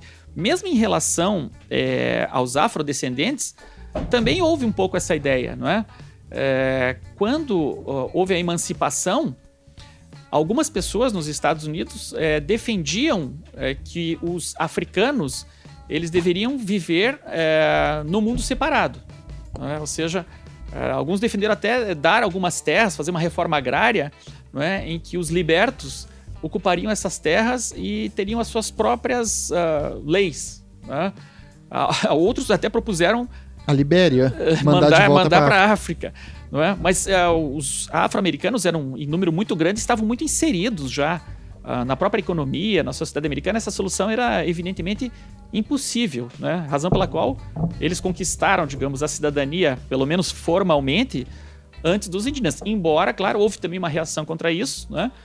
Que foi a política de segregação nos estados Sim. do sul, né? As famosas Jim Crow Laws, uhum. né? que também era uma forma de né, dois mundos separados, os negros aqui Separate suas... but equals. Exatamente, separados. Né? Então a história do, dos Estados Unidos ela difere muito na do Brasil nesse sentido, né? Porque o Brasil ele sempre por uma cultura que veio lá de Portugal. Não estou dizendo que isso foi bom ou ruim, né, sem juízo de valor, mas é a ideia da, da incorporação, né, da, uhum embora né, com esse aspecto racial de civilizar o selvagem ou o, o elemento africano, é? Uhum. E que também trouxe que também consequências. Nos Estados Unidos em alguma medida. Né? Exatamente. Né? É, inclusive, sobre essa questão indígena, há um estudo clássico, até lembrei dele aqui agora, que é de 1930 46 a edição, mas o, o estudo é de, dos anos 30, que foi feito pelo antigo é, ministro do Supremo Tribunal Federal, Rodrigo Otávio Langar de Menezes, que foi presidente do estado do Paraná aqui também chamado Selvagens Americanos Perante o Direito, é, que ele é um curso que ele dá em Haia, é, em que ele Olha. faz a comparação entre a doutrina estadunidense com relação à questão ameríndia uhum. e a, a, as doutrinas dos países ibéricos. Então é, é, é bem interessante para. E olha, de novo, um texto lá dos anos 40 ainda, é, mas que fala bem sobre essas questões. Muito bem. Avançando um pouquinho, Cássio, um outro ponto que eu queria conversar com você é entender paralelamente o seguinte: a gente vê que os Estados Unidos vai se formando, né? É, o processo de estruturação dos Estados Unidos é, como diz a palavra, um processo, uhum. né? Os Estados Unidos vai surgindo aos poucos, vai se organizando, vai se transformando em, em um, um, país bioceânico e junto com isso vai também se estruturando o sistema judiciário americano, né? E os americanos eles desenvolvem essas distinções que para nós são muito caras, como as diferenças entre justiça estadual e justiça federal, uhum. né? E também tem a figura dos juízes eleitos que existia já no Brasil na figura da, dos juízes ordinários das câmaras municipais e que depois se mantém durante um tempo no Império e aí na reforma de 1840 acaba. Mas é, é tinha essas figuras. essas figuras curiosas, né? Como é que é essa, esse processo de formação do judiciário nos Estados Unidos? Explica pra gente, sobretudo pro, pro, pro ouvinte leigo, né? É todo mundo eleito? Os juízes são eleitos? É isso mesmo, né? Como é que é essa situação? Tá. Bom, aí uh, tem dois aspectos. Um que vem da própria common law, né, que nós conversamos no início, e outro que se desenvolveu nos Estados Unidos. A ideia do juiz eleito é, decorre exatamente da concepção de self-government, né, de autogoverno. E não só a figura do juiz eleito, como a figura do júri, que é importantíssima nos Estados Unidos. Exato. Né? Qual era a ideia do juiz eleito? Ou seja, uh, como a comunidade se autogoverna, a comunidade vai escolher quem é o juiz. Né? E quem é o juiz da comunidade? Normalmente é uma pessoa muito respeitada, uma pessoa mais idosa, uhum. com mais experiência de vida. O ancião. É? Que estudou mais e, portanto, provavelmente uma pessoa que tem mais recursos financeiros. É? O próprio professor John Merman, no, no livro que eu traduzi, ele se refere ao juiz na common law, especialmente nos Estados Unidos, como uma figura paternal, né? aquela figura reverenciada que todos respeitam, porque ele naturalmente vai obter obediência às suas decisões. Né? Ninguém vai contestar a decisão né, dessa figura patriarcal que todos veneram. Então, o juiz ele está muito vinculado à ideia de comunidade. Né? E por isso que o juiz era eleito. Nós vamos escolher na nossa comunidade quem é o juiz. Aí estamos iguais aqui no Brasil, até essa situação. E veja, daí também a reverência que os americanos fazem ao tribunal do júri. Né? Uhum. Qual é a ideia do tribunal do júri? É também a ideia de autogoverno. É a ideia de que o cidadão ele vai ser julgado na sua comunidade pelos seus pares. Especialmente em matéria criminal, não é? onde muitas vezes a prova, a dimensão da prova, ela é, depende muito uh, do conhecimento dos fatos. Né? Qual a diferença entre um juiz julgar e um grupo de cidadãos julgar? Se um fato é verdadeiro ou falso. Você não precisa de conhecimento técnico para dizer se esse fato aconteceu ou não. Uhum. não é? Então ainda é mais legítimo você ser julgado por um colegiado de concidadãos do que por uma figura de um juiz. É? Então você veja que essa ideia do juiz eleito ela surge daí e a ideia do tribunal do júri também, a ideia do autogoverno, que é uma ideia liberal, não é? Agora, claro, veja, é, isso funcionava nos estados, nos condados. Quando a Constituição criou o governo dos Estados Unidos, ela criou também a Justiça Federal. É? Uhum. É? Qual era a função da Justiça Federal? Era aplicar e julgar casos ocorridos sob a lei federal. É? Porque no sistema federalista dual você tem as leis estaduais, inclusive as leis penais, e você tem as leis federais. Então a lógica do sistema que nós importamos, mas não exatamente assim, é: se se trata de lei estadual, vai ser julgado pela justiça estadual. Se se trata de lei federal, pela justiça federal. Só que os juízes federais nos Estados Unidos eles não são eleitos. Né? Os juízes são indicados politicamente. Todos os juízes federais nos Estados Unidos, isso desde o surgimento da Constituição até hoje, eles são indicados pelo presidente da República com a aprovação após sabatina no Senado.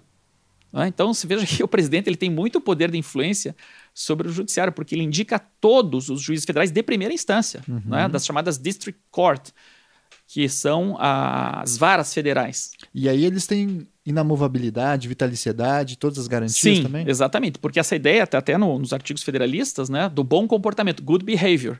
Uhum. Né? Ou seja, o juiz ele ficará no cargo enquanto se comportar bem, não é? enquanto agir com probidade, enquanto for impoluto, etc.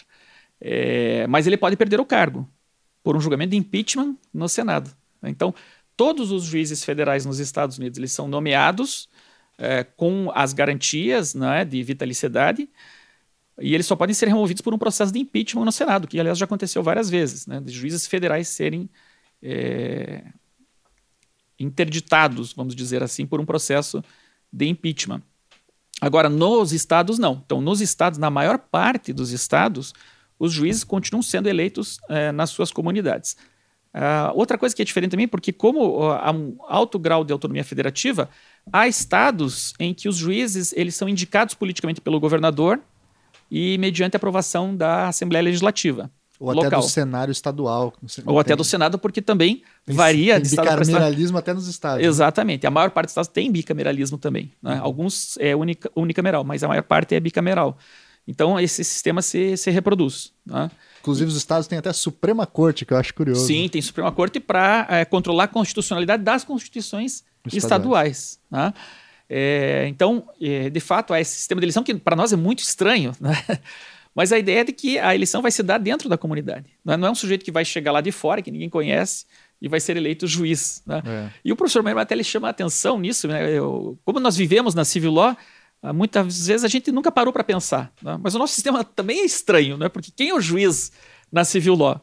Né? É um sujeito que recém saiu da faculdade, estudou dois, três anos, faz um concurso público e ele vai julgar pessoas de uma comunidade que ele jamais circulou. circulou, né? Normalmente você começa no interior, então se imagine aqui no, no Paraná, não é? O sujeito sempre viveu aqui em Curitiba, fez faculdade, uh, terminou a faculdade, se dedicou a dois, três anos fazer um cursinho preparatório, passou para juiz, ele vai lá para Capanema, no interior do estado, que ele não sabe nem localizar no mapa quando ele descobriu que vai para lá. Então, é um sistema que também tem as suas desvantagens, Sim. não é?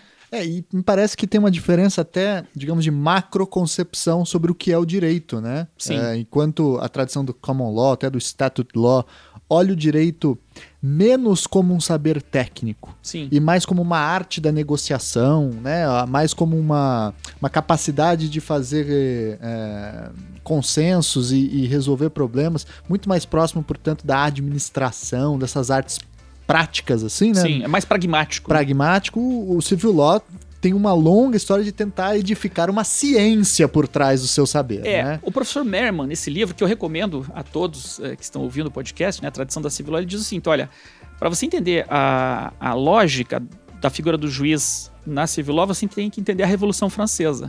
Né? Porque quem eram os juízes na França absolutista? Né, no antigo regime. Eram os indicados pelo político. É, os juízes, na verdade, eles eram aristocratas. Exato. Né, a, a, chamada aristocracia togada. Uhum. Então, veja bem, a Revolução Francesa ela foi feita contra a aristocracia. É. Ela foi feita contra os juízes. Não é? Então, a grande preocupação na Revolução Francesa e também na era napoleônica era o seguinte: não podemos dar poder aos juízes.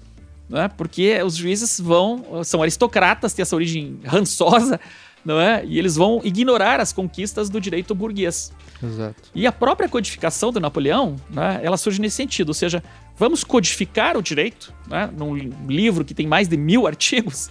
Mas que seja o máximo claro possível. E... Objetivo, não é? Que o professor Merman diz assim: vamos fazer um código à prova de juiz. Né? Exato. Um, um, código. Claro que isso era uma utopia, porque isso é impossível, né?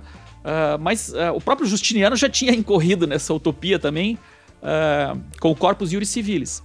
Uh, mas a utopia da codificação é essa. Né? Vamos fazer um código é, que o juiz não pode interpretar, né? não pode criar em cima desse código. Tanto que eu... La bouche de la loi. Exatamente. Né? E tem um episódio até cômico, né? porque uh, o Napoleão ele deu uma ordem, uma ordem meio informal, que ele não queria ninguém comentando o Código Civil uh, francês, né? o famoso Código Napoleônico. E quando saiu, obviamente que a ordem foi desobedecida, né? O primeiro é, doutrinador civilista escreveu um tratado sobre o Código Civil. O Napoleão olhou aquele tratado e disse: Meu código está perdido, porque já começou a ser interpretado. né? Então, a, a, ideia do juiz na civil law também é essa. Né? Ou seja, o juiz é, ele pode ser escolhido através de um concurso público, né? basta que ele conheça o direito. Ele não precisa viver na comunidade, ele só vai ser a voz inanimada. Por vezes até é bom que ele não viva, né? Tem essa concepção. Ele, fica, né? né? É, é, ele, ele vai fazer um trabalho técnico, né? Uhum. E aliás, é, nós usamos muito aqui na Civil essa expressão, né? Operadores do direito. Uhum. Operários do direito é, também está na moda. Por, da onde que vem essa ideia de que o direito é uma operação? A ideia de que o direito é um simples exercício de lógica. Exato. Subsunção formal é, da norma Exatamente. Você vai ver qual é o fato, qual é a norma e aplica quando nós sabemos que isso também é, não acontece na prática, porque é impossível né, ao legislador prever todas as circunstâncias que vão acontecer é, em relação a um fato né, tutelado por uma norma jurídica. Então, claro, é, isso tem algumas vantagens, né? O direito de ser codificado, ser minucioso, ser claro, ser objetivo, tem as suas vantagens, porque né, muitos criticam a Comoló exatamente por isso, porque a Comoló é obscura, você tem que conhecer lá um precedente de 100 anos atrás para resolver um caso. Hum. É, há muita insegurança jurídica. Sobre enfim. certos aspectos, assim, até lembro que num episódio mais para trás aí eu conversava com o querido Guilherme Luquezzi, que fez uma tese sobre cegueira deliberada, que é uma doutrina dos Estados Unidos, Sim. né? É, e ele é um criminalista. E ele diz que se você olhar comparativamente a, a, doutrina do direito penal dos Estados Unidos com a tradição do civil law, é, a doutrina da common law mesmo, mas especialmente a dos Estados Unidos, é muito pouco sofisticada, é quase elementar, assim, Sim. né? Ela não tem grande complexidade, compreensão. Os conceitos às vezes são ambíguos, um encobre o outro, enquanto na tradição civil law há lá essa tradição imensa de tentar diferenciar conduta de ação. Garantias, é, né? Enfim. Isso é engraçado. O, o é professor Merman até faz uma, uma piadinha no final do livro. Ele diz o seguinte: qual é superior, né? A civil law como law? Ele diz, olha, isso é uma discussão é, é uma bobagem, inútil, porque fundo. é a mesma coisa você discutir qual é melhor, inglês ou francês. Exato. É, o inglês é melhor para os povos de língua inglesa e o francês é melhor para os povos de língua francesa. Mas ele não resiste e faz uma, uma brincadeira quando ele está falando exatamente do direito penal uh, na civil law, na common law, ele diz, olha, se eu fosse réu, eu preferia ser réu na civil law. é verdade. Porque é um direito mais, é claro, mais objetivo, as garantias estão mais explícitas, né? Mas é, claro, que eu é falei, é relativo. É, eu falei a verdade, mas não sei, porque eu me lembrei agora, também tem essa diferença importante, que no júri, uh, aí tem a diferença entre o júri de matriz francesa e o júri de matriz é, inglesa, americana, Sim. né? Enquanto nesse da, da common law, do statute law, você tem que ter consenso entre os jurados, Sim. na tradição francesa, que em alguma medida que está no Brasil, é uma questão de número. Claro. Né? É, é, matemático. Mais votos a favor, mais votos contra, você resolve. Enquanto no outro é preciso consenso integral. Né? Sim, né? é, principalmente em casos de, de, crimes graves nos Estados Unidos, você exige a unanimidade do júri para condenar. Uhum. Muito bem, muito bem. É, a gente estava falando sobre a figura da Justiça Federal, é engraçado, isso também surge no Brasil, né? A Justiça Federal é criada pelo Campos Salles, né? É, aqui no Brasil. Está é, no projeto da Constituição de 1891, ele era o ministro da Justiça à época e ele que põe essa, essa emenda na Constituição, depois o Rui, que era um dos revisores, a, aceita, e, e se, se tenta criar uma dualidade também aqui, né? E, só que ela fica manca, né? Porque você tem a dualidade do processo, por exemplo, né? Os códigos de processo civil penal eram estaduais, Sim. e os substantivos que chegou a ser discutido, inclusive, houve a tentativa de fazer códigos civis e penais é, estaduais, Sim. não vingou, né? É, talvez um pouco da herança do império, né? Necessidade é, de integração. Centralização. Né? De centralização, mas mas é a gente tem também então essa, essa longa conexão. E aí, em, a partir de 1991, faz bastante sentido você fazer a comparação entre a Constituição dos Estados Unidos e a Constituição brasileira, né? É, não é uma cópia, ao contrário do que eventualmente se diz aí de uma forma um pouco exagerada, né? Aliás, a Constituição de 1891 brasileira ela tem bastante influência da americana, mas tanta influência quanto ela também tinha da Argentina e Sim, da chilena, né? Questão da intervenção federal que não existe na Constituição dos é, Estados é, Unidos. O estado de sítio, né? Sim. Também é, e, e outras figuras é, específicas, né? Mas, em outros aspectos, é uma Constituição bem parecida. Alguém vai falar assim: não, mas se você vê o número de artigos é, da Constituição de 1991 é muito maior do que a da Constituição americana. Só que isso é um falso paralelo, é. né? Porque se cada artigo da Constituição americana esconde um monte Exato. de mini artigos. É, eu né? sempre, quando eu dou aula de, de direito constitucional eh, dos Estados Unidos, que é uma das disciplinas que eu ministro na UF, é, sempre tem aquela lenda, né? A Constituição dos Estados Unidos só tem sete artigos. É enxuta. É que, na verdade, é até um problema de tradução, não é? Porque é, o que eles chamam de article, nós chamamos de seção. Exato. Não é? é, é ou livro, ou E, e o que eles chamam de section é o que nós chamamos de article, de artigo. Então, na verdade, se você ler a Constituição dos Estados Unidos, em tamanho, a Constituição de, da Filadélfia não é tão diferente da Constituição de 1891. Exato. Em número de dispositivos. São cento, 180 e não lembro o número exato, comandos que tem na Constituição americana Sim. e é um número parecido que tem na Constituição brasileira. Exatamente. Não, de fato, veja, o, o Rui Barbosa, né, que foi o grande pensador eh, jurídico que esteve por trás da Constituição de 1891, ele era um americanista, não é? ou seja, ele tinha grande admiração pelo modelo americano e ele acreditava que aquele modelo poderia ser importado é, para o Brasil, o que em alguma medida foi um erro, não é? porque a história é muito diferente, especialmente no que você observou de centralização e descentralização política. É? O Brasil tinha 300 anos de centralização, não é? É, que remontava a colônia, embora a despeito daquelas experiências municipalistas, é, mas tinha todo aquele peso né, da burocracia portuguesa, da centralização da coroa no Rio de Janeiro, depois o Império, coisa que não aconteceu nos Estados Unidos. Os Estados Unidos eles sempre foram países é, de grande autonomia local, de grande descentralização e de self-government. Então realmente era muito difícil implementar né, aquele figurino americano uh, sobre um tecido Sim. social e político distinto. Embora, é claro, é, pelo tamanho do território brasileiro e também pelas diferenças regionais, o federalismo é uma boa solução para o Brasil. Uhum. É, e era. Aí tem uma questão de contexto que eu acho muito importante a gente adicionar também, né? Você fala, o Rui é um americanista, é. Mas talvez antes de americanista ele era um, é, um cara muito atento ao debate inglês. Sim. Né? Então, é, talvez as principais. É, parece, eu não sou grande especialista em Rui Barbosa, né? Acho que até teve o Christian Link aqui já que já, já, já abordou o tema, mas ele, ele defendia o parlamentarismo. Exato, né? ele era um leitor de mil, né? Exato. Ele vinha dessa tradição do liberalismo inglês específico. E aí ele faz uma operação muito racional, muito lógica e razoável. Ele fala assim: olha, o Brasil era um império com uma monarquia coroada e a gente tinha como referência a Inglaterra. Agora o Brasil virou uma república. Qual Sim. que é a república com maior referência para a Inglaterra? Os Estados Unidos, Sim. né?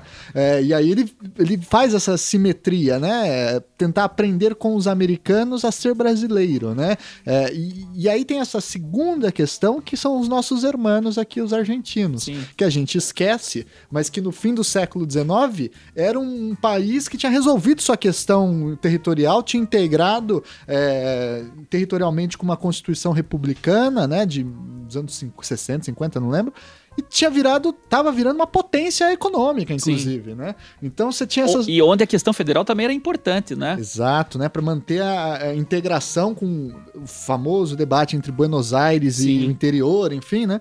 Mas então você tinha essa, esses dois paralelos, né? Essa, o olhar para a Argentina, esse olhar para os Estados Unidos, e aí ele tenta fazer alguma coisa assim, misturando, e aí fica essa coisa meio mais ou menos, né? Sim. O processo é, é estadual, mas as leis substantivas, porque era preciso também ter um mínimo de é, coerência, sobretudo se nós lembrarmos que o início da República é um início muito conflituoso, né? Sim. Revolta federalista, Canudos, depois contestado aqui entre Paraná e Santa Catarina, né? Então havia, havia um medo de desintegração, inclusive, né? Uhum. Naquele contexto, né? Isso é bem interessante. É, e, e é bom lembrar o seguinte, que esse modelo, né, ele fracassou, sobretudo, justamente pela inexistência uh, ou pela pouca experiência de autogoverno que havia.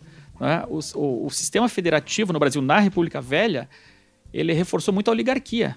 Exato, os é? coronéis. Os famosos, né, a época dos coronéis, é, porque uh, a partir do momento que se concedeu autonomia aos estados, se concedeu poder às elites locais.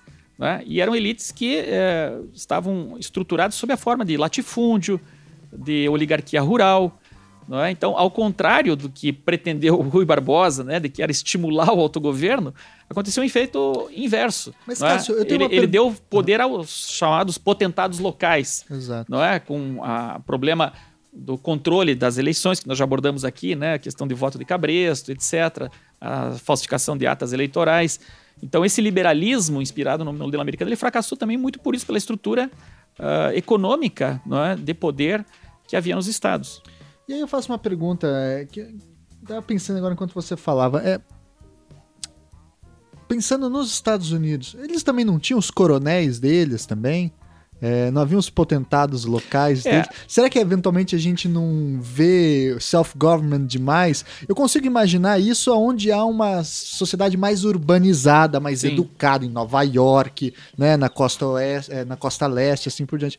Mas eu tenho minhas dúvidas se lá na Dakota do Sul, né? É, não, a Dakota do Sul é um estado que entrou muito recentemente. Esse tipo de experiência, né, é, ela era mais comum no sul dos Estados Unidos, onde tinham as grandes plantations. Exato, né? Bible Belt, né? Exatamente até veja, esse era um, era um lugar dos Estados Unidos cuja estrutura é, agrária era muito semelhante à do Brasil. É? Ou seja, eram grandes propriedades, as grandes plantations, com mão de obra escrava é? e com grandes uh, senhores de terras.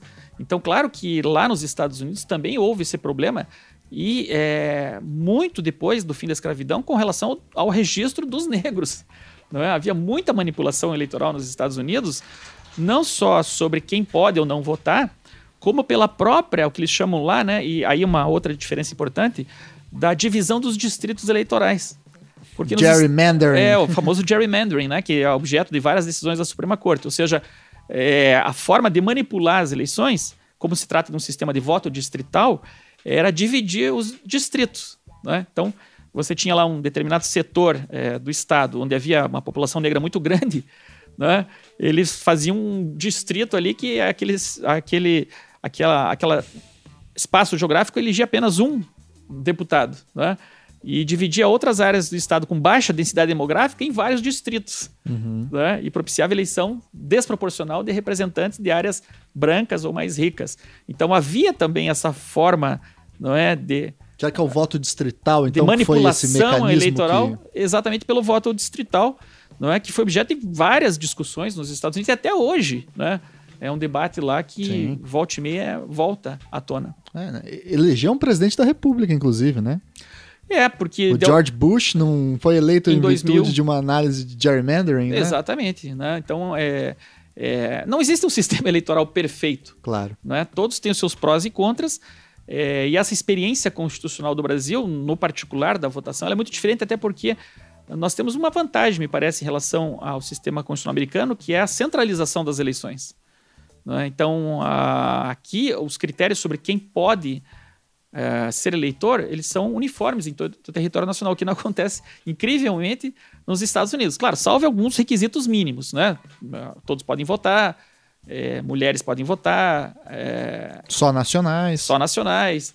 A, a idade, né? embora isso não seja tão recente, somente a partir de 1971 é que se estabeleceu uma regra uniforme na Constituição dos Estados Unidos, a emenda constitucional 27, se não me engano, é, 26 ou 27, que todos a partir de 18 anos podem votar. Né? Tinha regras diferentes em estados Sim. com relação até à idade, isso até 1971. É, e nos Estados Unidos, também outro aspecto uh, relevante com relação a esse processo eleitoral, é que não existe é, justiça eleitoral, não existe um órgão central. Cada estado faz a sua eleição de um jeito distinto. Né? O recrutamento uh, é feito de uma forma uh, diferente em cada um dos estados.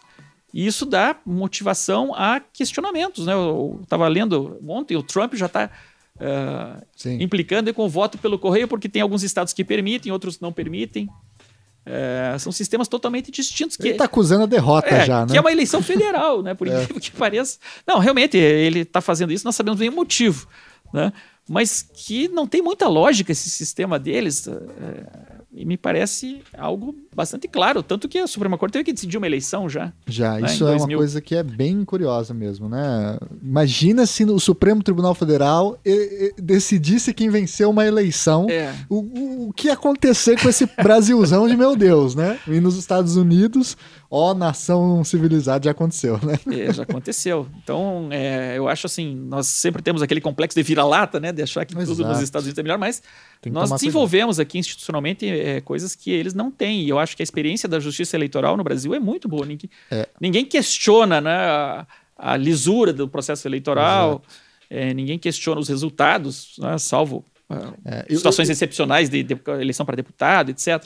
Mas em eleições majoritárias, dificilmente há, uma, há, uma, há um questionamento à própria lisura e ao resultado do processo. Eu sempre reafirmo isso para nós sabemos também a importância do nosso, nosso direito, do nosso pensamento político, que é o Brasil venceu a fraude eleitoral por via institucional com a criação do Código Eleitoral em 31 lá do Assis Brasil e a Justiça Eleitoral. Desde então, nenhum presidente da República, nenhum deputado, nenhum senador foi eleito em virtude de fraude. Pode acontecer uma fraudezinha ali, uma... pode, mas ninguém elegeu-se por causa disso, Sim. como acontecia durante a Primeira República, em que tudo era fraudado, né? Esse é Sim. é um, um, um ponto é, importante. E Cássio, vamos falar de um outro assunto que eu acho interessante, que é nós, é, em alguns temas específicos de jurisdição constitucional, de debates de políticas públicas, nós temos referências com os Estados Unidos e dialogamos uhum. com tradições americanas.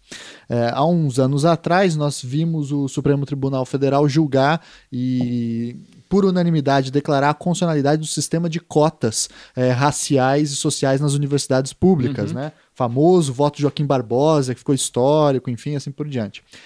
E as ações afirmativas são uma invenção dos Estados Unidos também. Eu não sei se foram eles que inventaram, estou me arriscando aqui, mas naquele debate eram os Estados Unidos claramente a Sim. referência, né?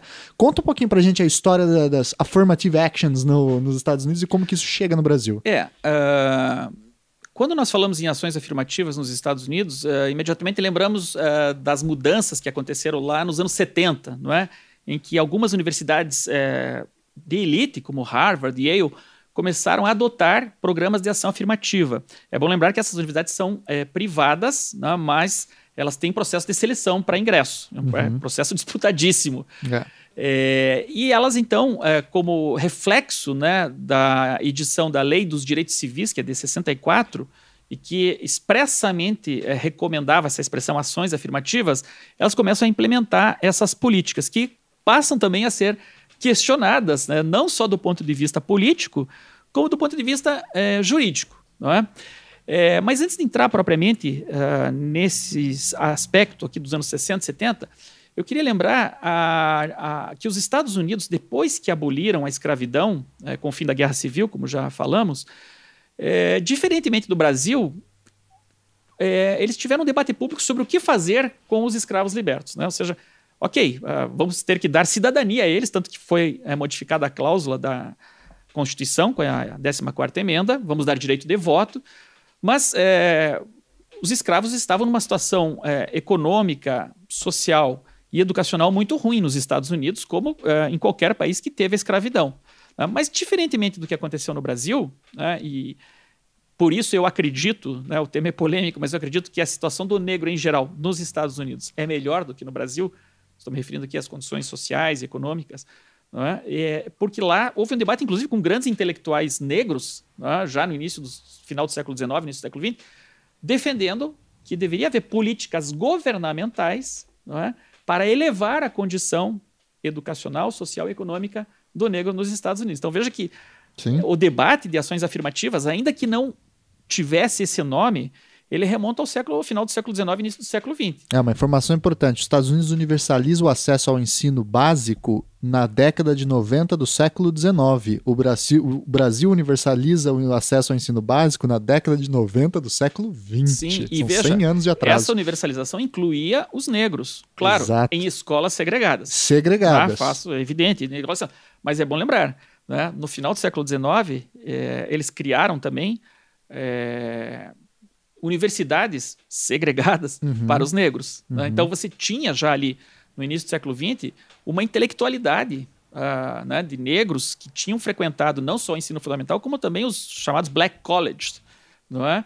E que começam a, a se destacar no mundo empresarial. Então você já tem figuras não é, é que negros é, é ricos, empresários e que uh, investem também, não é, na melhoria dos afrodescendentes. E esse debate já uh, é suscitado também na própria era Roosevelt, no New Deal, é? quando o governo americano, o governo federal, exige que as empresas que vão contratar obras e serviços elas uh, não discriminem. É? Então já há também ali uma preocupação no governo Roosevelt com a não discriminação. Outro aspecto importante dessa integração eh, racial que aconteceu nos Estados Unidos e para o próprio fim do processo de segregação foi a Segunda Guerra Mundial, né? em que uh, os Estados Unidos criaram os chamados batalhões negros, uh, de soldados negros nas três forças.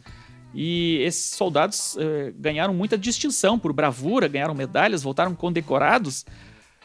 só que chegavam nos seus estados, lá no Alabama, no Mississippi, né? e sofriam terrivelmente é, com a segregação racial. Era aquele, a época dura. E não eles é? foram lutar contra o nazismo, hein? Exato. né? E esses soldados, aliás, muitos desses soldados que votaram, eles se tornaram grandes lideranças é, no movimento de direitos civis nos Estados Unidos.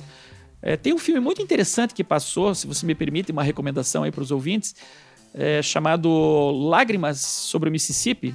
É um livro que, um filme que passou há dois ou três anos e até concorreu ao Oscar, que mostra exatamente isso. Né? Um soldado que é condecorado, negro, volta lá para o Mississippi e ele tem que entrar pela porta dos fundos no armazém. É? E depois também acaba sofrendo violências, enfim. É, no governo Truman, é, decidiu-se pela, é, pelo fim da segregação. Então, ali já foi uma ação afirmativa também, no outro sentido. Ou seja, é, o Truman baixou uma ordem executiva e disse o seguinte: olha, a partir de agora, os negros vão servir nos mesmos batalhões que os brancos. Né? Então já foi um início uh, de um processo de integração. E claro, aí nós conhecemos toda né, a história, surgimento de lideranças como Martin Luther King. John Lewis, que morreu recentemente. John Lewis morreu semana passada, não é? é, e que vão é, liderar aqueles protestos uh, contra o fim das, da segregação racial nos estados do Sul. Né? Vai ser um processo muito violento, é, que se inaugura ali na década de 50, né, com o caso Brown versus Board of Education. Esse é um grande mal entendido também aqui no constitucionalismo brasileiro, né, porque sempre se proclama essa decisão como uma decisão que pôs fim à segregação. Ela não pôs fim à segregação. Ela iniciou o processo ela de abertura. Ela iniciou, né? ela foi o primeiro passo, né?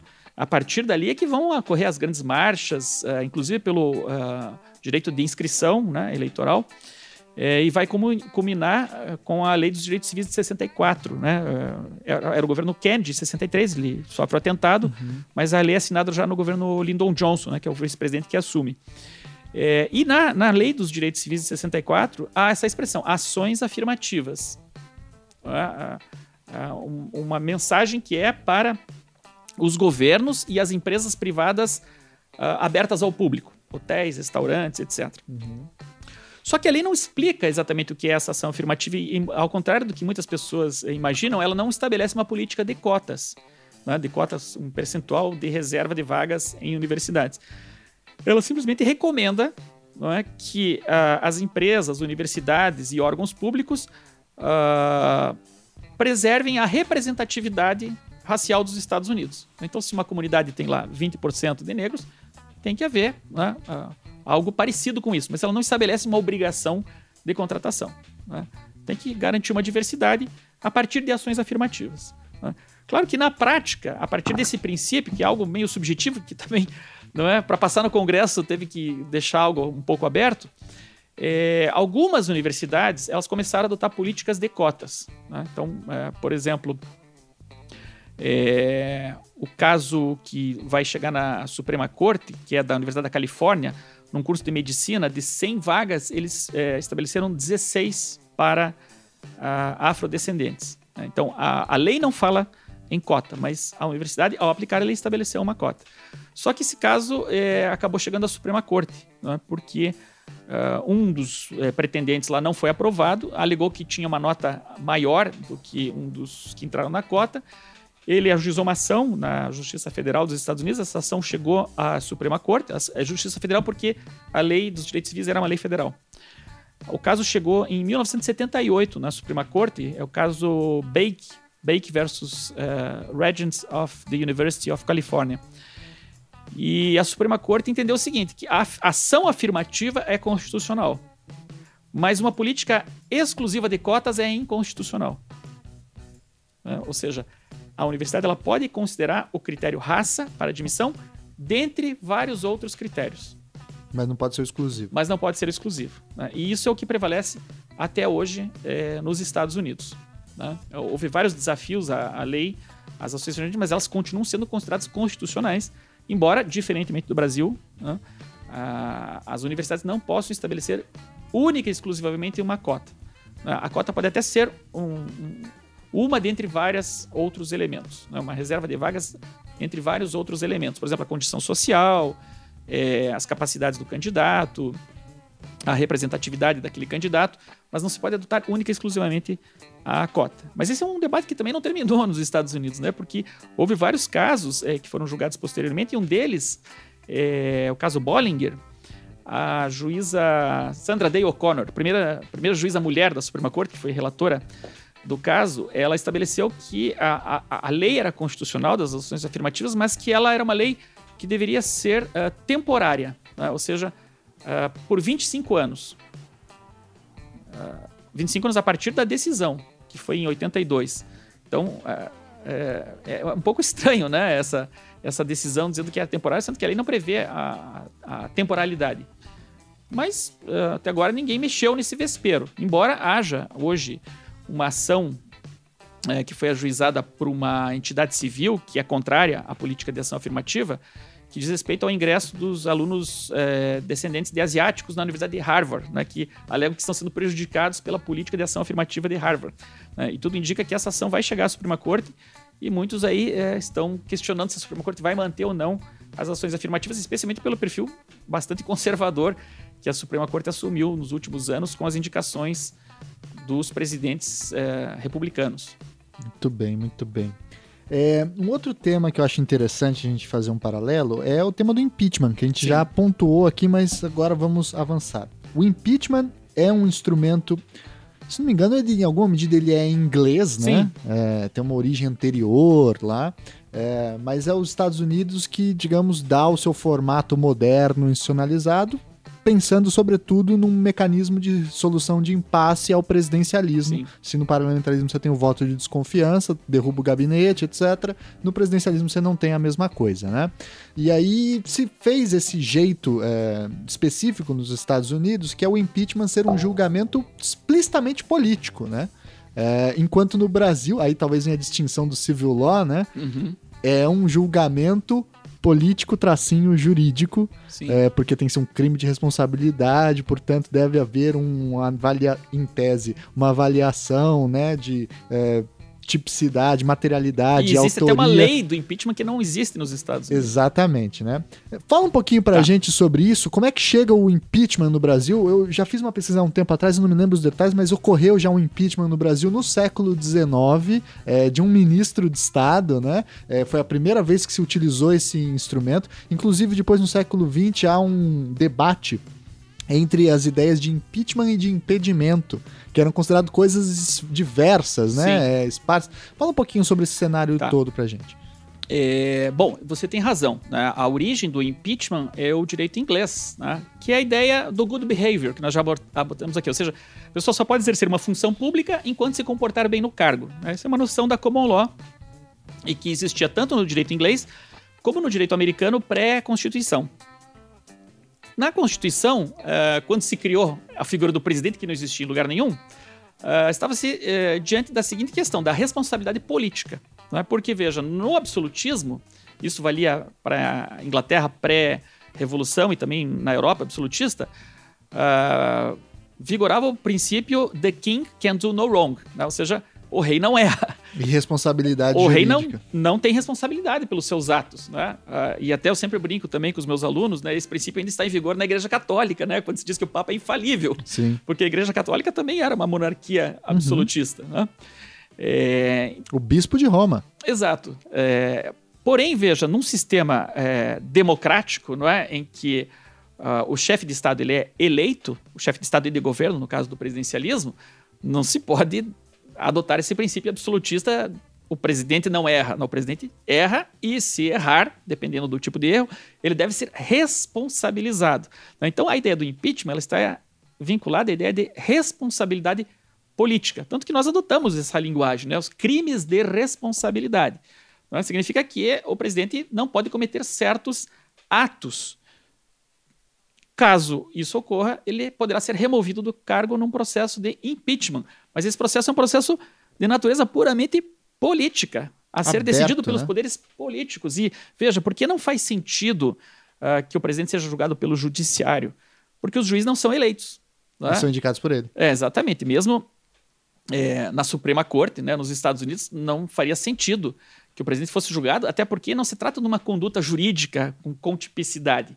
Né? É uma conduta política. E se você observar na Constituição dos Estados Unidos, ela é muito sucinta para definir o que é o crime de responsabilidade, né? Traição e outros crimes graves. É uma fórmula, algo assim, estou citando de tese, cabeça. cabe qualquer coisa, cabe basta qualquer ter coisa. vontade política. Né? Exatamente. Né? Tá? É... E é, é, curioso porque uh, o impeachment nos Estados Unidos ele vale não apenas para o presidente, como também para os juízes. Já, já mencionamos isso. Né? É, então, os juízes também estão sujeitos a impeachment. Aqui no Brasil, só os juízes do Supremo. Lá não, qualquer juiz, inclusive nos estados. Né? Na Justiça dos Estados, os juízes podem ser impedidos. Mas aí por paralelismo da Constituição Estadual ou por força da Constituição não, Federal? Não, pela Constituição Estadual. Tá. As Constituições Estadual também estabelecem né, os ritos de impeachment em cada estado. Uhum.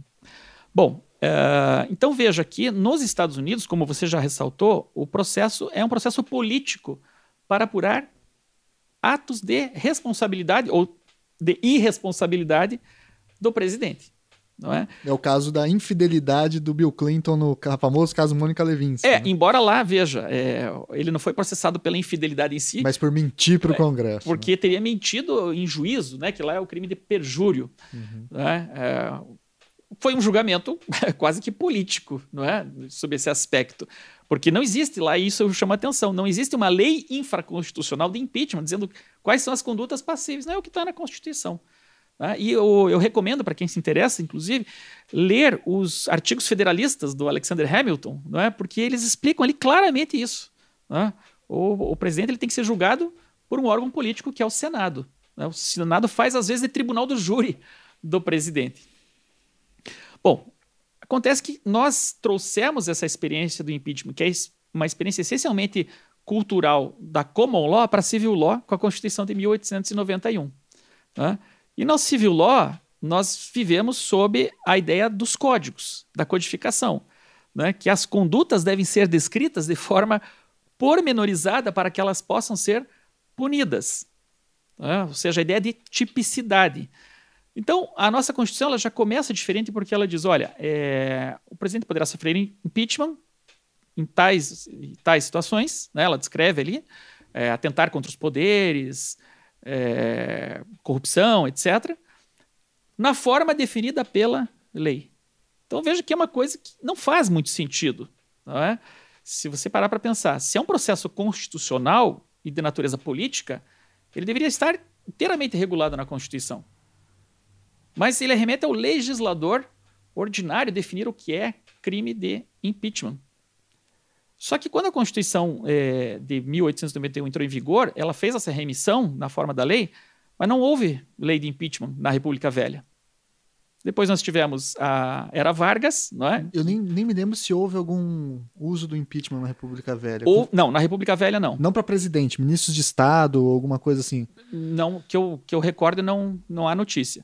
Né? A experiência vai ser retomada somente no, quando o Vargas é eleito. Ah, sim, porque aí é o UDN quer derrubar ele Exato, e faz a lei de né? impeachment. Porque como o Vargas, vamos dizer assim, tinha, né, tinha sido ditador, né, é, quando ele é eleito, e a, a, eleição dele tem muita resistência, né, de setores econômicos, liberais. Carlos Lacerda, né? Se Vargas for eleito, não deverá tomar posse. Se tomar posse, deverá, deveremos recorrer às armas para derrubá-lo. Ele assume nesse espírito. Né? Exato. Então, a lei do impeachment, que é de 1950, se não estou enganado, 51, né, 51, ela, veja, que ela, ela é feita no início do governo Vargas. É, foi feito para derrubar o Vargas. É, foi feita, vamos fazer uma lei de impeachment, porque se ele... Aliás, o primeiro uso dela foi contra o Vargas. Foi contra o Vargas, foi, foi é, mal sucedido, né? Não, não, não, passou na Câmara. Maio de 54. Então, o que acontece? Ah, embora o impeachment estivesse previsto lá na Constituição de 1891, só em 51 que ah, o Congresso faz a lei, mas faz de uma forma casuística para evitar que o Vargas, né, digamos, dê um passo em falso. É, e por isso que a lei é tão minudente. Né? A, a, a, série de condutas ali descritas, ela é muito abrangente. Né? Condutas que, a rigor, talvez mereceriam outro tipo de é, sanção. Não o afastamento, porque é uma coisa muito grave você afastar o presidente é, eleito. Faz uma ruptura política, né? Claro. Então, o que nós fizemos foi é, importar um, um, instituto da common law sobre uma base de civil law. Né? E aí desse mal entendido no impeachment da Dilma. Porque quando teve o do Collor, ninguém questionou muito. Não né? tinha apoio nenhum. Não, né? não, a sociedade não estava tão polarizada, né? ou seja, era quase todo mundo estava favorável ao impeachment. Não, não se questionou muito do ponto de vista jurídico, embora ele acabou depois é, no Supremo Tribunal Federal é, obtendo uma vitória. Não é? No sentido que o Supremo disse que aquela conduta dele não era é, enquadrável como impeachment, embora, claro, o julgamento foi político isso não alterou em nada. Mas é, no processo da Dilma, o que aconteceu foi que é, tentou-se dar, vamos dizer assim, uh, um rigor né, de tipicidade, que, é, que é, né, se você pegar o Instituto Americano, não era essa a ideia. Não é a ideia de condenar o presidente por uma conduta típica descrita numa lei penal. Até porque a lei do impeachment ela não é uma lei penal. Nós não estamos diante de um processo penal. É um processo de natureza política. O problema é a Constituição usar a maldita palavra crime. Crime, exatamente. se usasse infração, estava tudo resolvido. É, né? porque o que se busca no, no, no, processo de impeachment, veja, estou falando tal como concebido na common law. Né? O que se busca no processo de impeachment é apurar a responsabilidade política do presidente e não, a rigor, o cometimento de um crime. Né? Embora, claro, a Constituição dos Estados Unidos fala em crime de traição. Né? Mas a crime de traição aqui no sentido de uma responsabilidade política. Até porque não, não, o crime de traição não está tipificado o que, que é traição. Né? Ou, e a Constituição é tão vaga que ela diz crime de traição ou outros uh, delitos. Mas posterior surge uma lei de traição, né? No contexto da guerra e tal, né? Sim, há várias leis de traição nos Estados Unidos. Né? Ah. Mas a Constituição deixa aberto. Né? E outros delitos. Então, a, a rigor, é, o processo de impeachment é, é, de natureza essencialmente política nos Estados Unidos. Aqui nós fizemos essa confusão, né? Tentando adaptar o impeachment a civil law e tratando o impeachment como um crime, quando ele não deveria ser assim tratado, gerou esse grande desentendimento sobre se, né, de fato, a conduta da Dilma era ou não ensejadora é. do impeachment. Né? Esse é um exemplo que eu gosto muito de usar para os alunos de má importação de um instituto de uma tradição jurídica distinta para o nosso direito. É, lembrando que a gente já teve cinco na história republicana contra presidentes da República foram cinco vezes utilizados o impeachment, né? Primeiro contra o Getúlio, não deu certo. Segunda contra o Carlos Luz durante a novembrada de Juscelino Kubitschek, deu certo.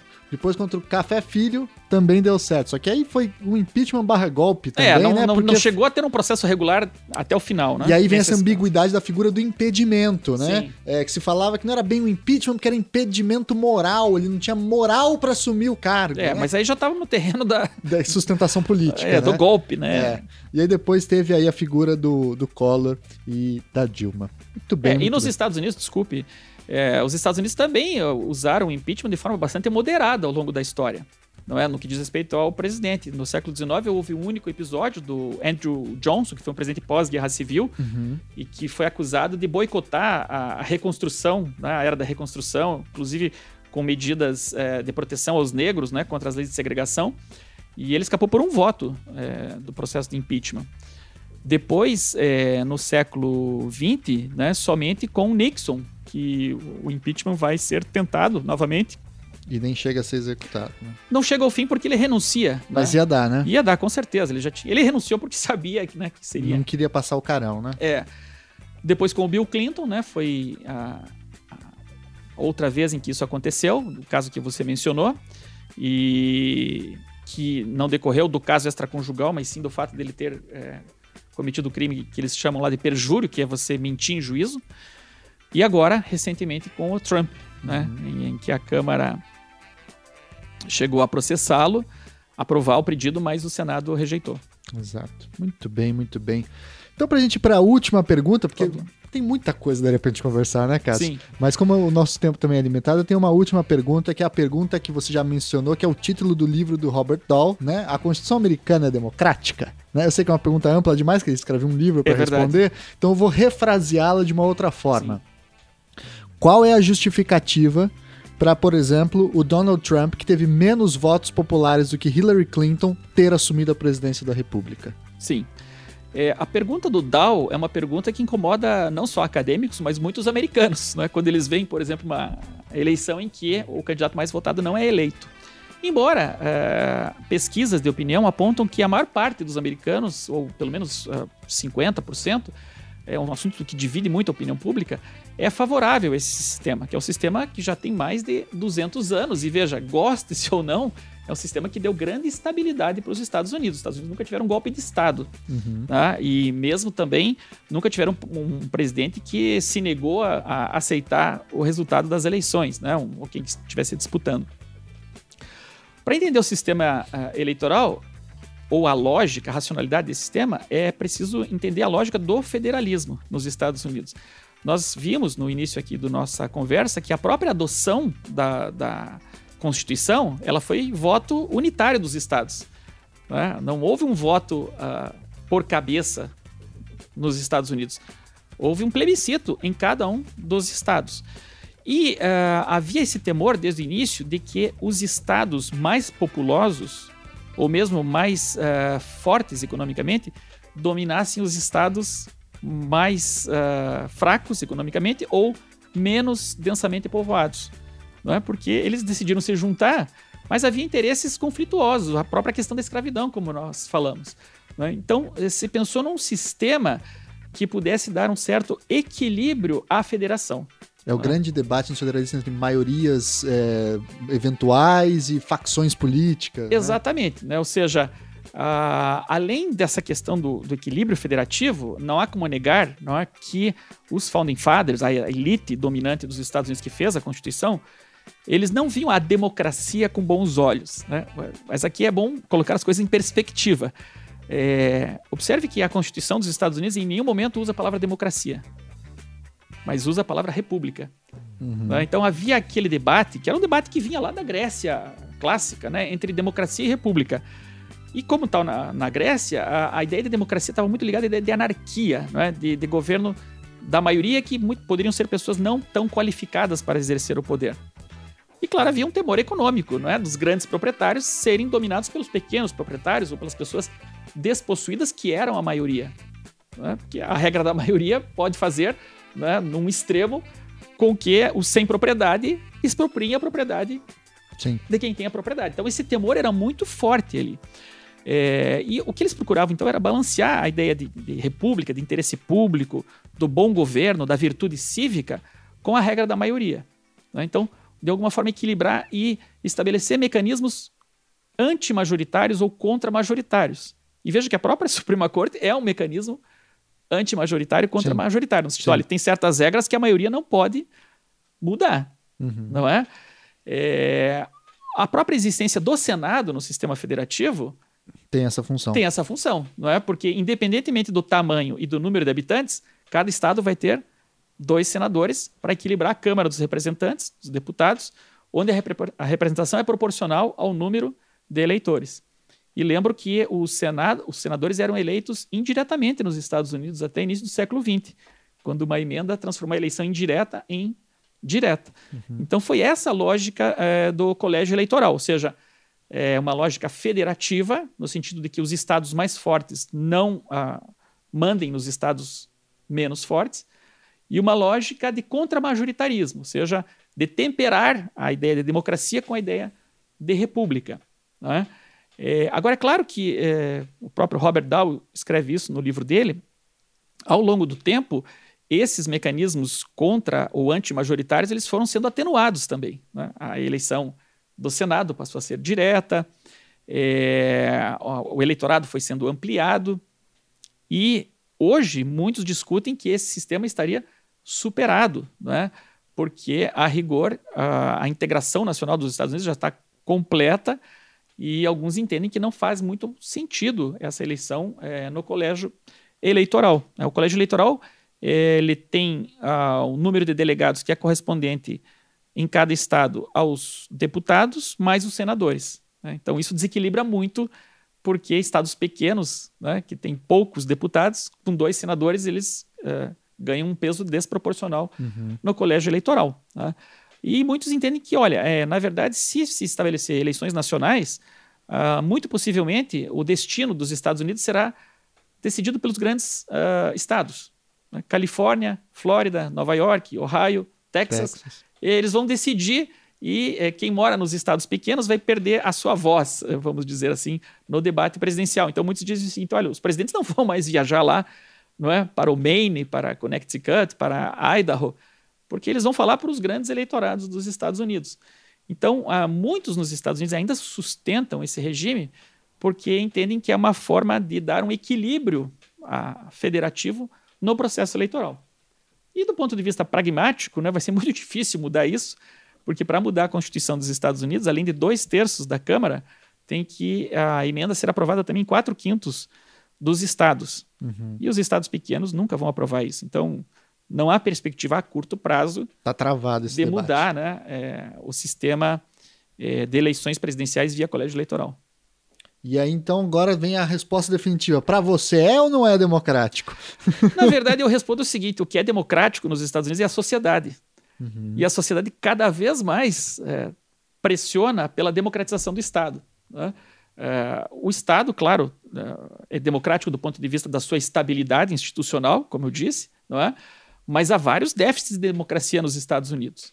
Né? De participação política, o problema do dinheiro na campanha eleitoral, né? do peso desproporcional é, dos recursos, especialmente depois de uma decisão da Suprema Corte de 2010, Citizens United versus a FEC, que é o órgão que regula a campanha eleitoral nos Estados Unidos, né? que permitiu praticamente liberou a, aplicação de recursos de empresas nas campanhas eleitorais, sem quase qualquer um limite, limite é, financeiro.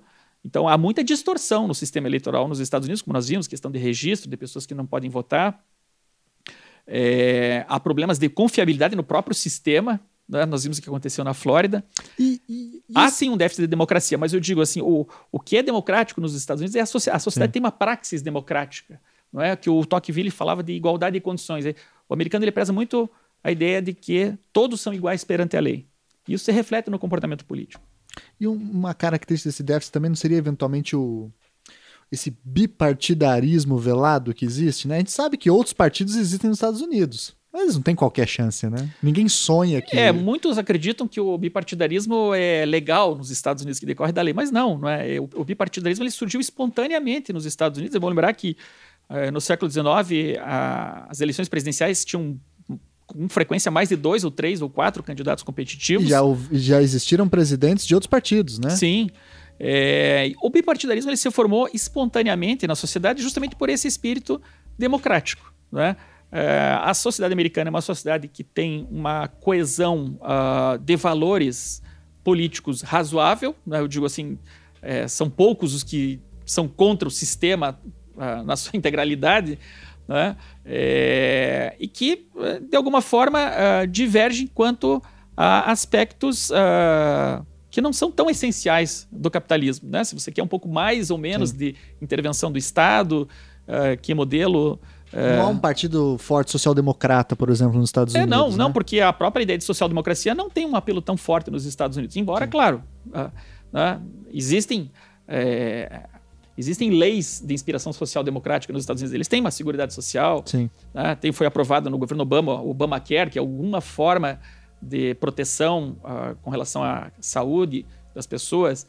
Mas, claro, muito longe do estado de bem-estar social europeu. Engraçado, né? Eles acham, assim, impensável, impensável, irracional a existência de direitos sociais na Constituição, né? Constitucionalização de direitos é, sociais. Né? Isso também, quando eu digo assim, né? Quando você pensa em Estados Unidos, não pode examinar só o Estado, você tem que examinar a sociedade. Uhum. É, além é, dessa ideia da igualdade civil, uma coisa muito forte nos Estados Unidos é a ideia de individualismo.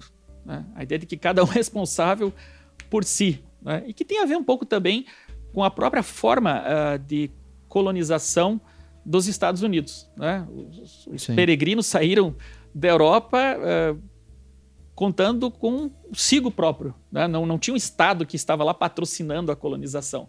E depois que eles já estavam nos Estados Unidos, a própria conquista do Oeste se deu assim.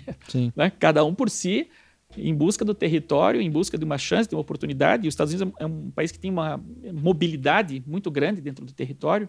Né? Então, essa ideia é, do self-made man, né? uhum. além do self-government, que é a, a, sociedade democrática, mas tem muita ideia do, do self-made man, do individualismo, é, que rejeita, digamos, em geral, claro, tem pessoas que defendem isso, mas que rejeita, em geral, um Estado provedor de modelo nórdico, vamos dizer. Ou até alemão, né? É. Muito bem, muito bem, Cássio. Acho que foi uma belíssima aula aí. A gente conseguiu fazer um sobrevoo bastante razoável sobre a, as relações e os paralelos que podem ser traçados entre os Estados Unidos e o Brasil de um ponto de vista jurídico. E aí a gente vai para nossa parte final, que é de sugestões de livros, textos, documentários, filmes, Sim. o que você achar interessante é, para o nosso ouvinte que queira se aprofundar nesse mundo. Eu quero faz, começar dessa vez fazendo, obviamente, o jabá do Cássio, do livro que ele acabou de lançar, O Mundo Fora dos Autos, que é o título da coluna dele no Jota, publicado pela Lumen Iuris, que tem como é, subtítulo Crônicas da Vida Judiciária no Brasil e nos Estados Unidos da América, e que mostra muito bem várias dessas discussões que a gente conversou e tantas outras, como o caso Larry Flint, né? Sim. É, e tantos outros. O, o, famoso caso que a Suprema Corte teve que decidir se o tomate era fruta ou legume, né? Enfim, deixem esses é, detalhes para vocês lerem no livro O Mundo Fora dos Autos, do Cássio Casagrande. E além desses livro, eu tenho outras duas rápidas indicações. Uma mais difícil, vamos dizer assim, porque está em inglês, infelizmente, mas é um livro já clássico do Lawrence Friedman, A History of American Law, que é um livro que é muito bom, é muito longo também. Eu estou vendo aqui, é mais de 600 páginas, é, em que ele vai fazer todo o apanhado de construção da, do pensamento jurídico, das instituições jurídicas nos Estados Unidos, tá? E é bom para, inclusive, diferenciar da, da, Inglaterra e construir um pouco da é, singularidade estadunidense. E, por fim, o livro que a gente já citou mais de uma vez aqui, do Robert Dahl, publicado pela Fundação Getúlio Vargas, cujo título é uma pergunta, né? A Constituição norte-americana é democrática, né? Aliás, esse livro, eu acho que eles não traduziram o título corretamente, porque em inglês é How Democratic is the American Constitution? Que é ah, é diferente a pergunta. Exato. Quão democrática é a Constituição Exatamente. Americana. Ou seja, ela é democrática, mas o quão democrática, né? Eu acho Exato. que exprime melhor a ideia dele. Mas como dica, é, Tiago, para os seus ouvintes, a primeira dica que eu daria é o seguinte: leiam a Constituição dos Estados Unidos, uhum. né, que tem várias versões em português e muitas pessoas adoram falar da Constituição dos Estados Unidos, que ela é sintética, mas nunca leram a Constituição dos Estados Unidos. Então, eu recomendo essa leitura. A outra é, evidentemente, os artigos federalistas, né, que é uma obra indispensável do direito constitucional, embora, como vimos, é, escrita como um panfleto político, ela é uma, considerada também a primeira obra de comentários à Constituição. Né? A primeira Constituição comentada são os artigos federalistas. É, William a... Blackstone vai ficar chateado com você. É, não, eu digo, a primeira, é, primeiro comentário é uma Constituição escrita, escrita tal, claro. como nós, tal como nós entendemos Constituição hoje, tá? claro. Tá? sem, claro, prejuízo é, de haver constitucionalistas ingleses que são anteriores. Eu até recomendo, é, tem uma edição dos artigos federalistas que é da Nova Fronteira de 1991. Se você achar isso num sebo, compre na hora porque está esgotado. E ela tem uma apresentação brilhante de um cientista político americano chamado Isaac Kramnik. São umas 80 páginas contando a história da Constituição e dos próprios artigos federalistas, que é muito interessante.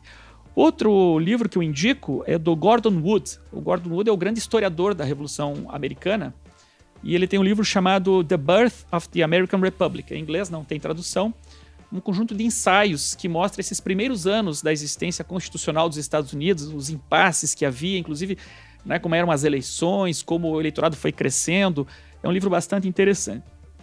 E o último clássico que eu gostaria de indicar aqui não poderia deixar de mencionar é o Alexis de Tocqueville, né, Democracia na América. Clássico do clássico. E esse livro eu, eu, obrigo meus alunos a lerem pelo menos alguns trechos, porque ele está ali observando o nascimento da democracia moderna, é? ou seja, essa democracia de presidentes, de partidos políticos, de campanhas eleitorais.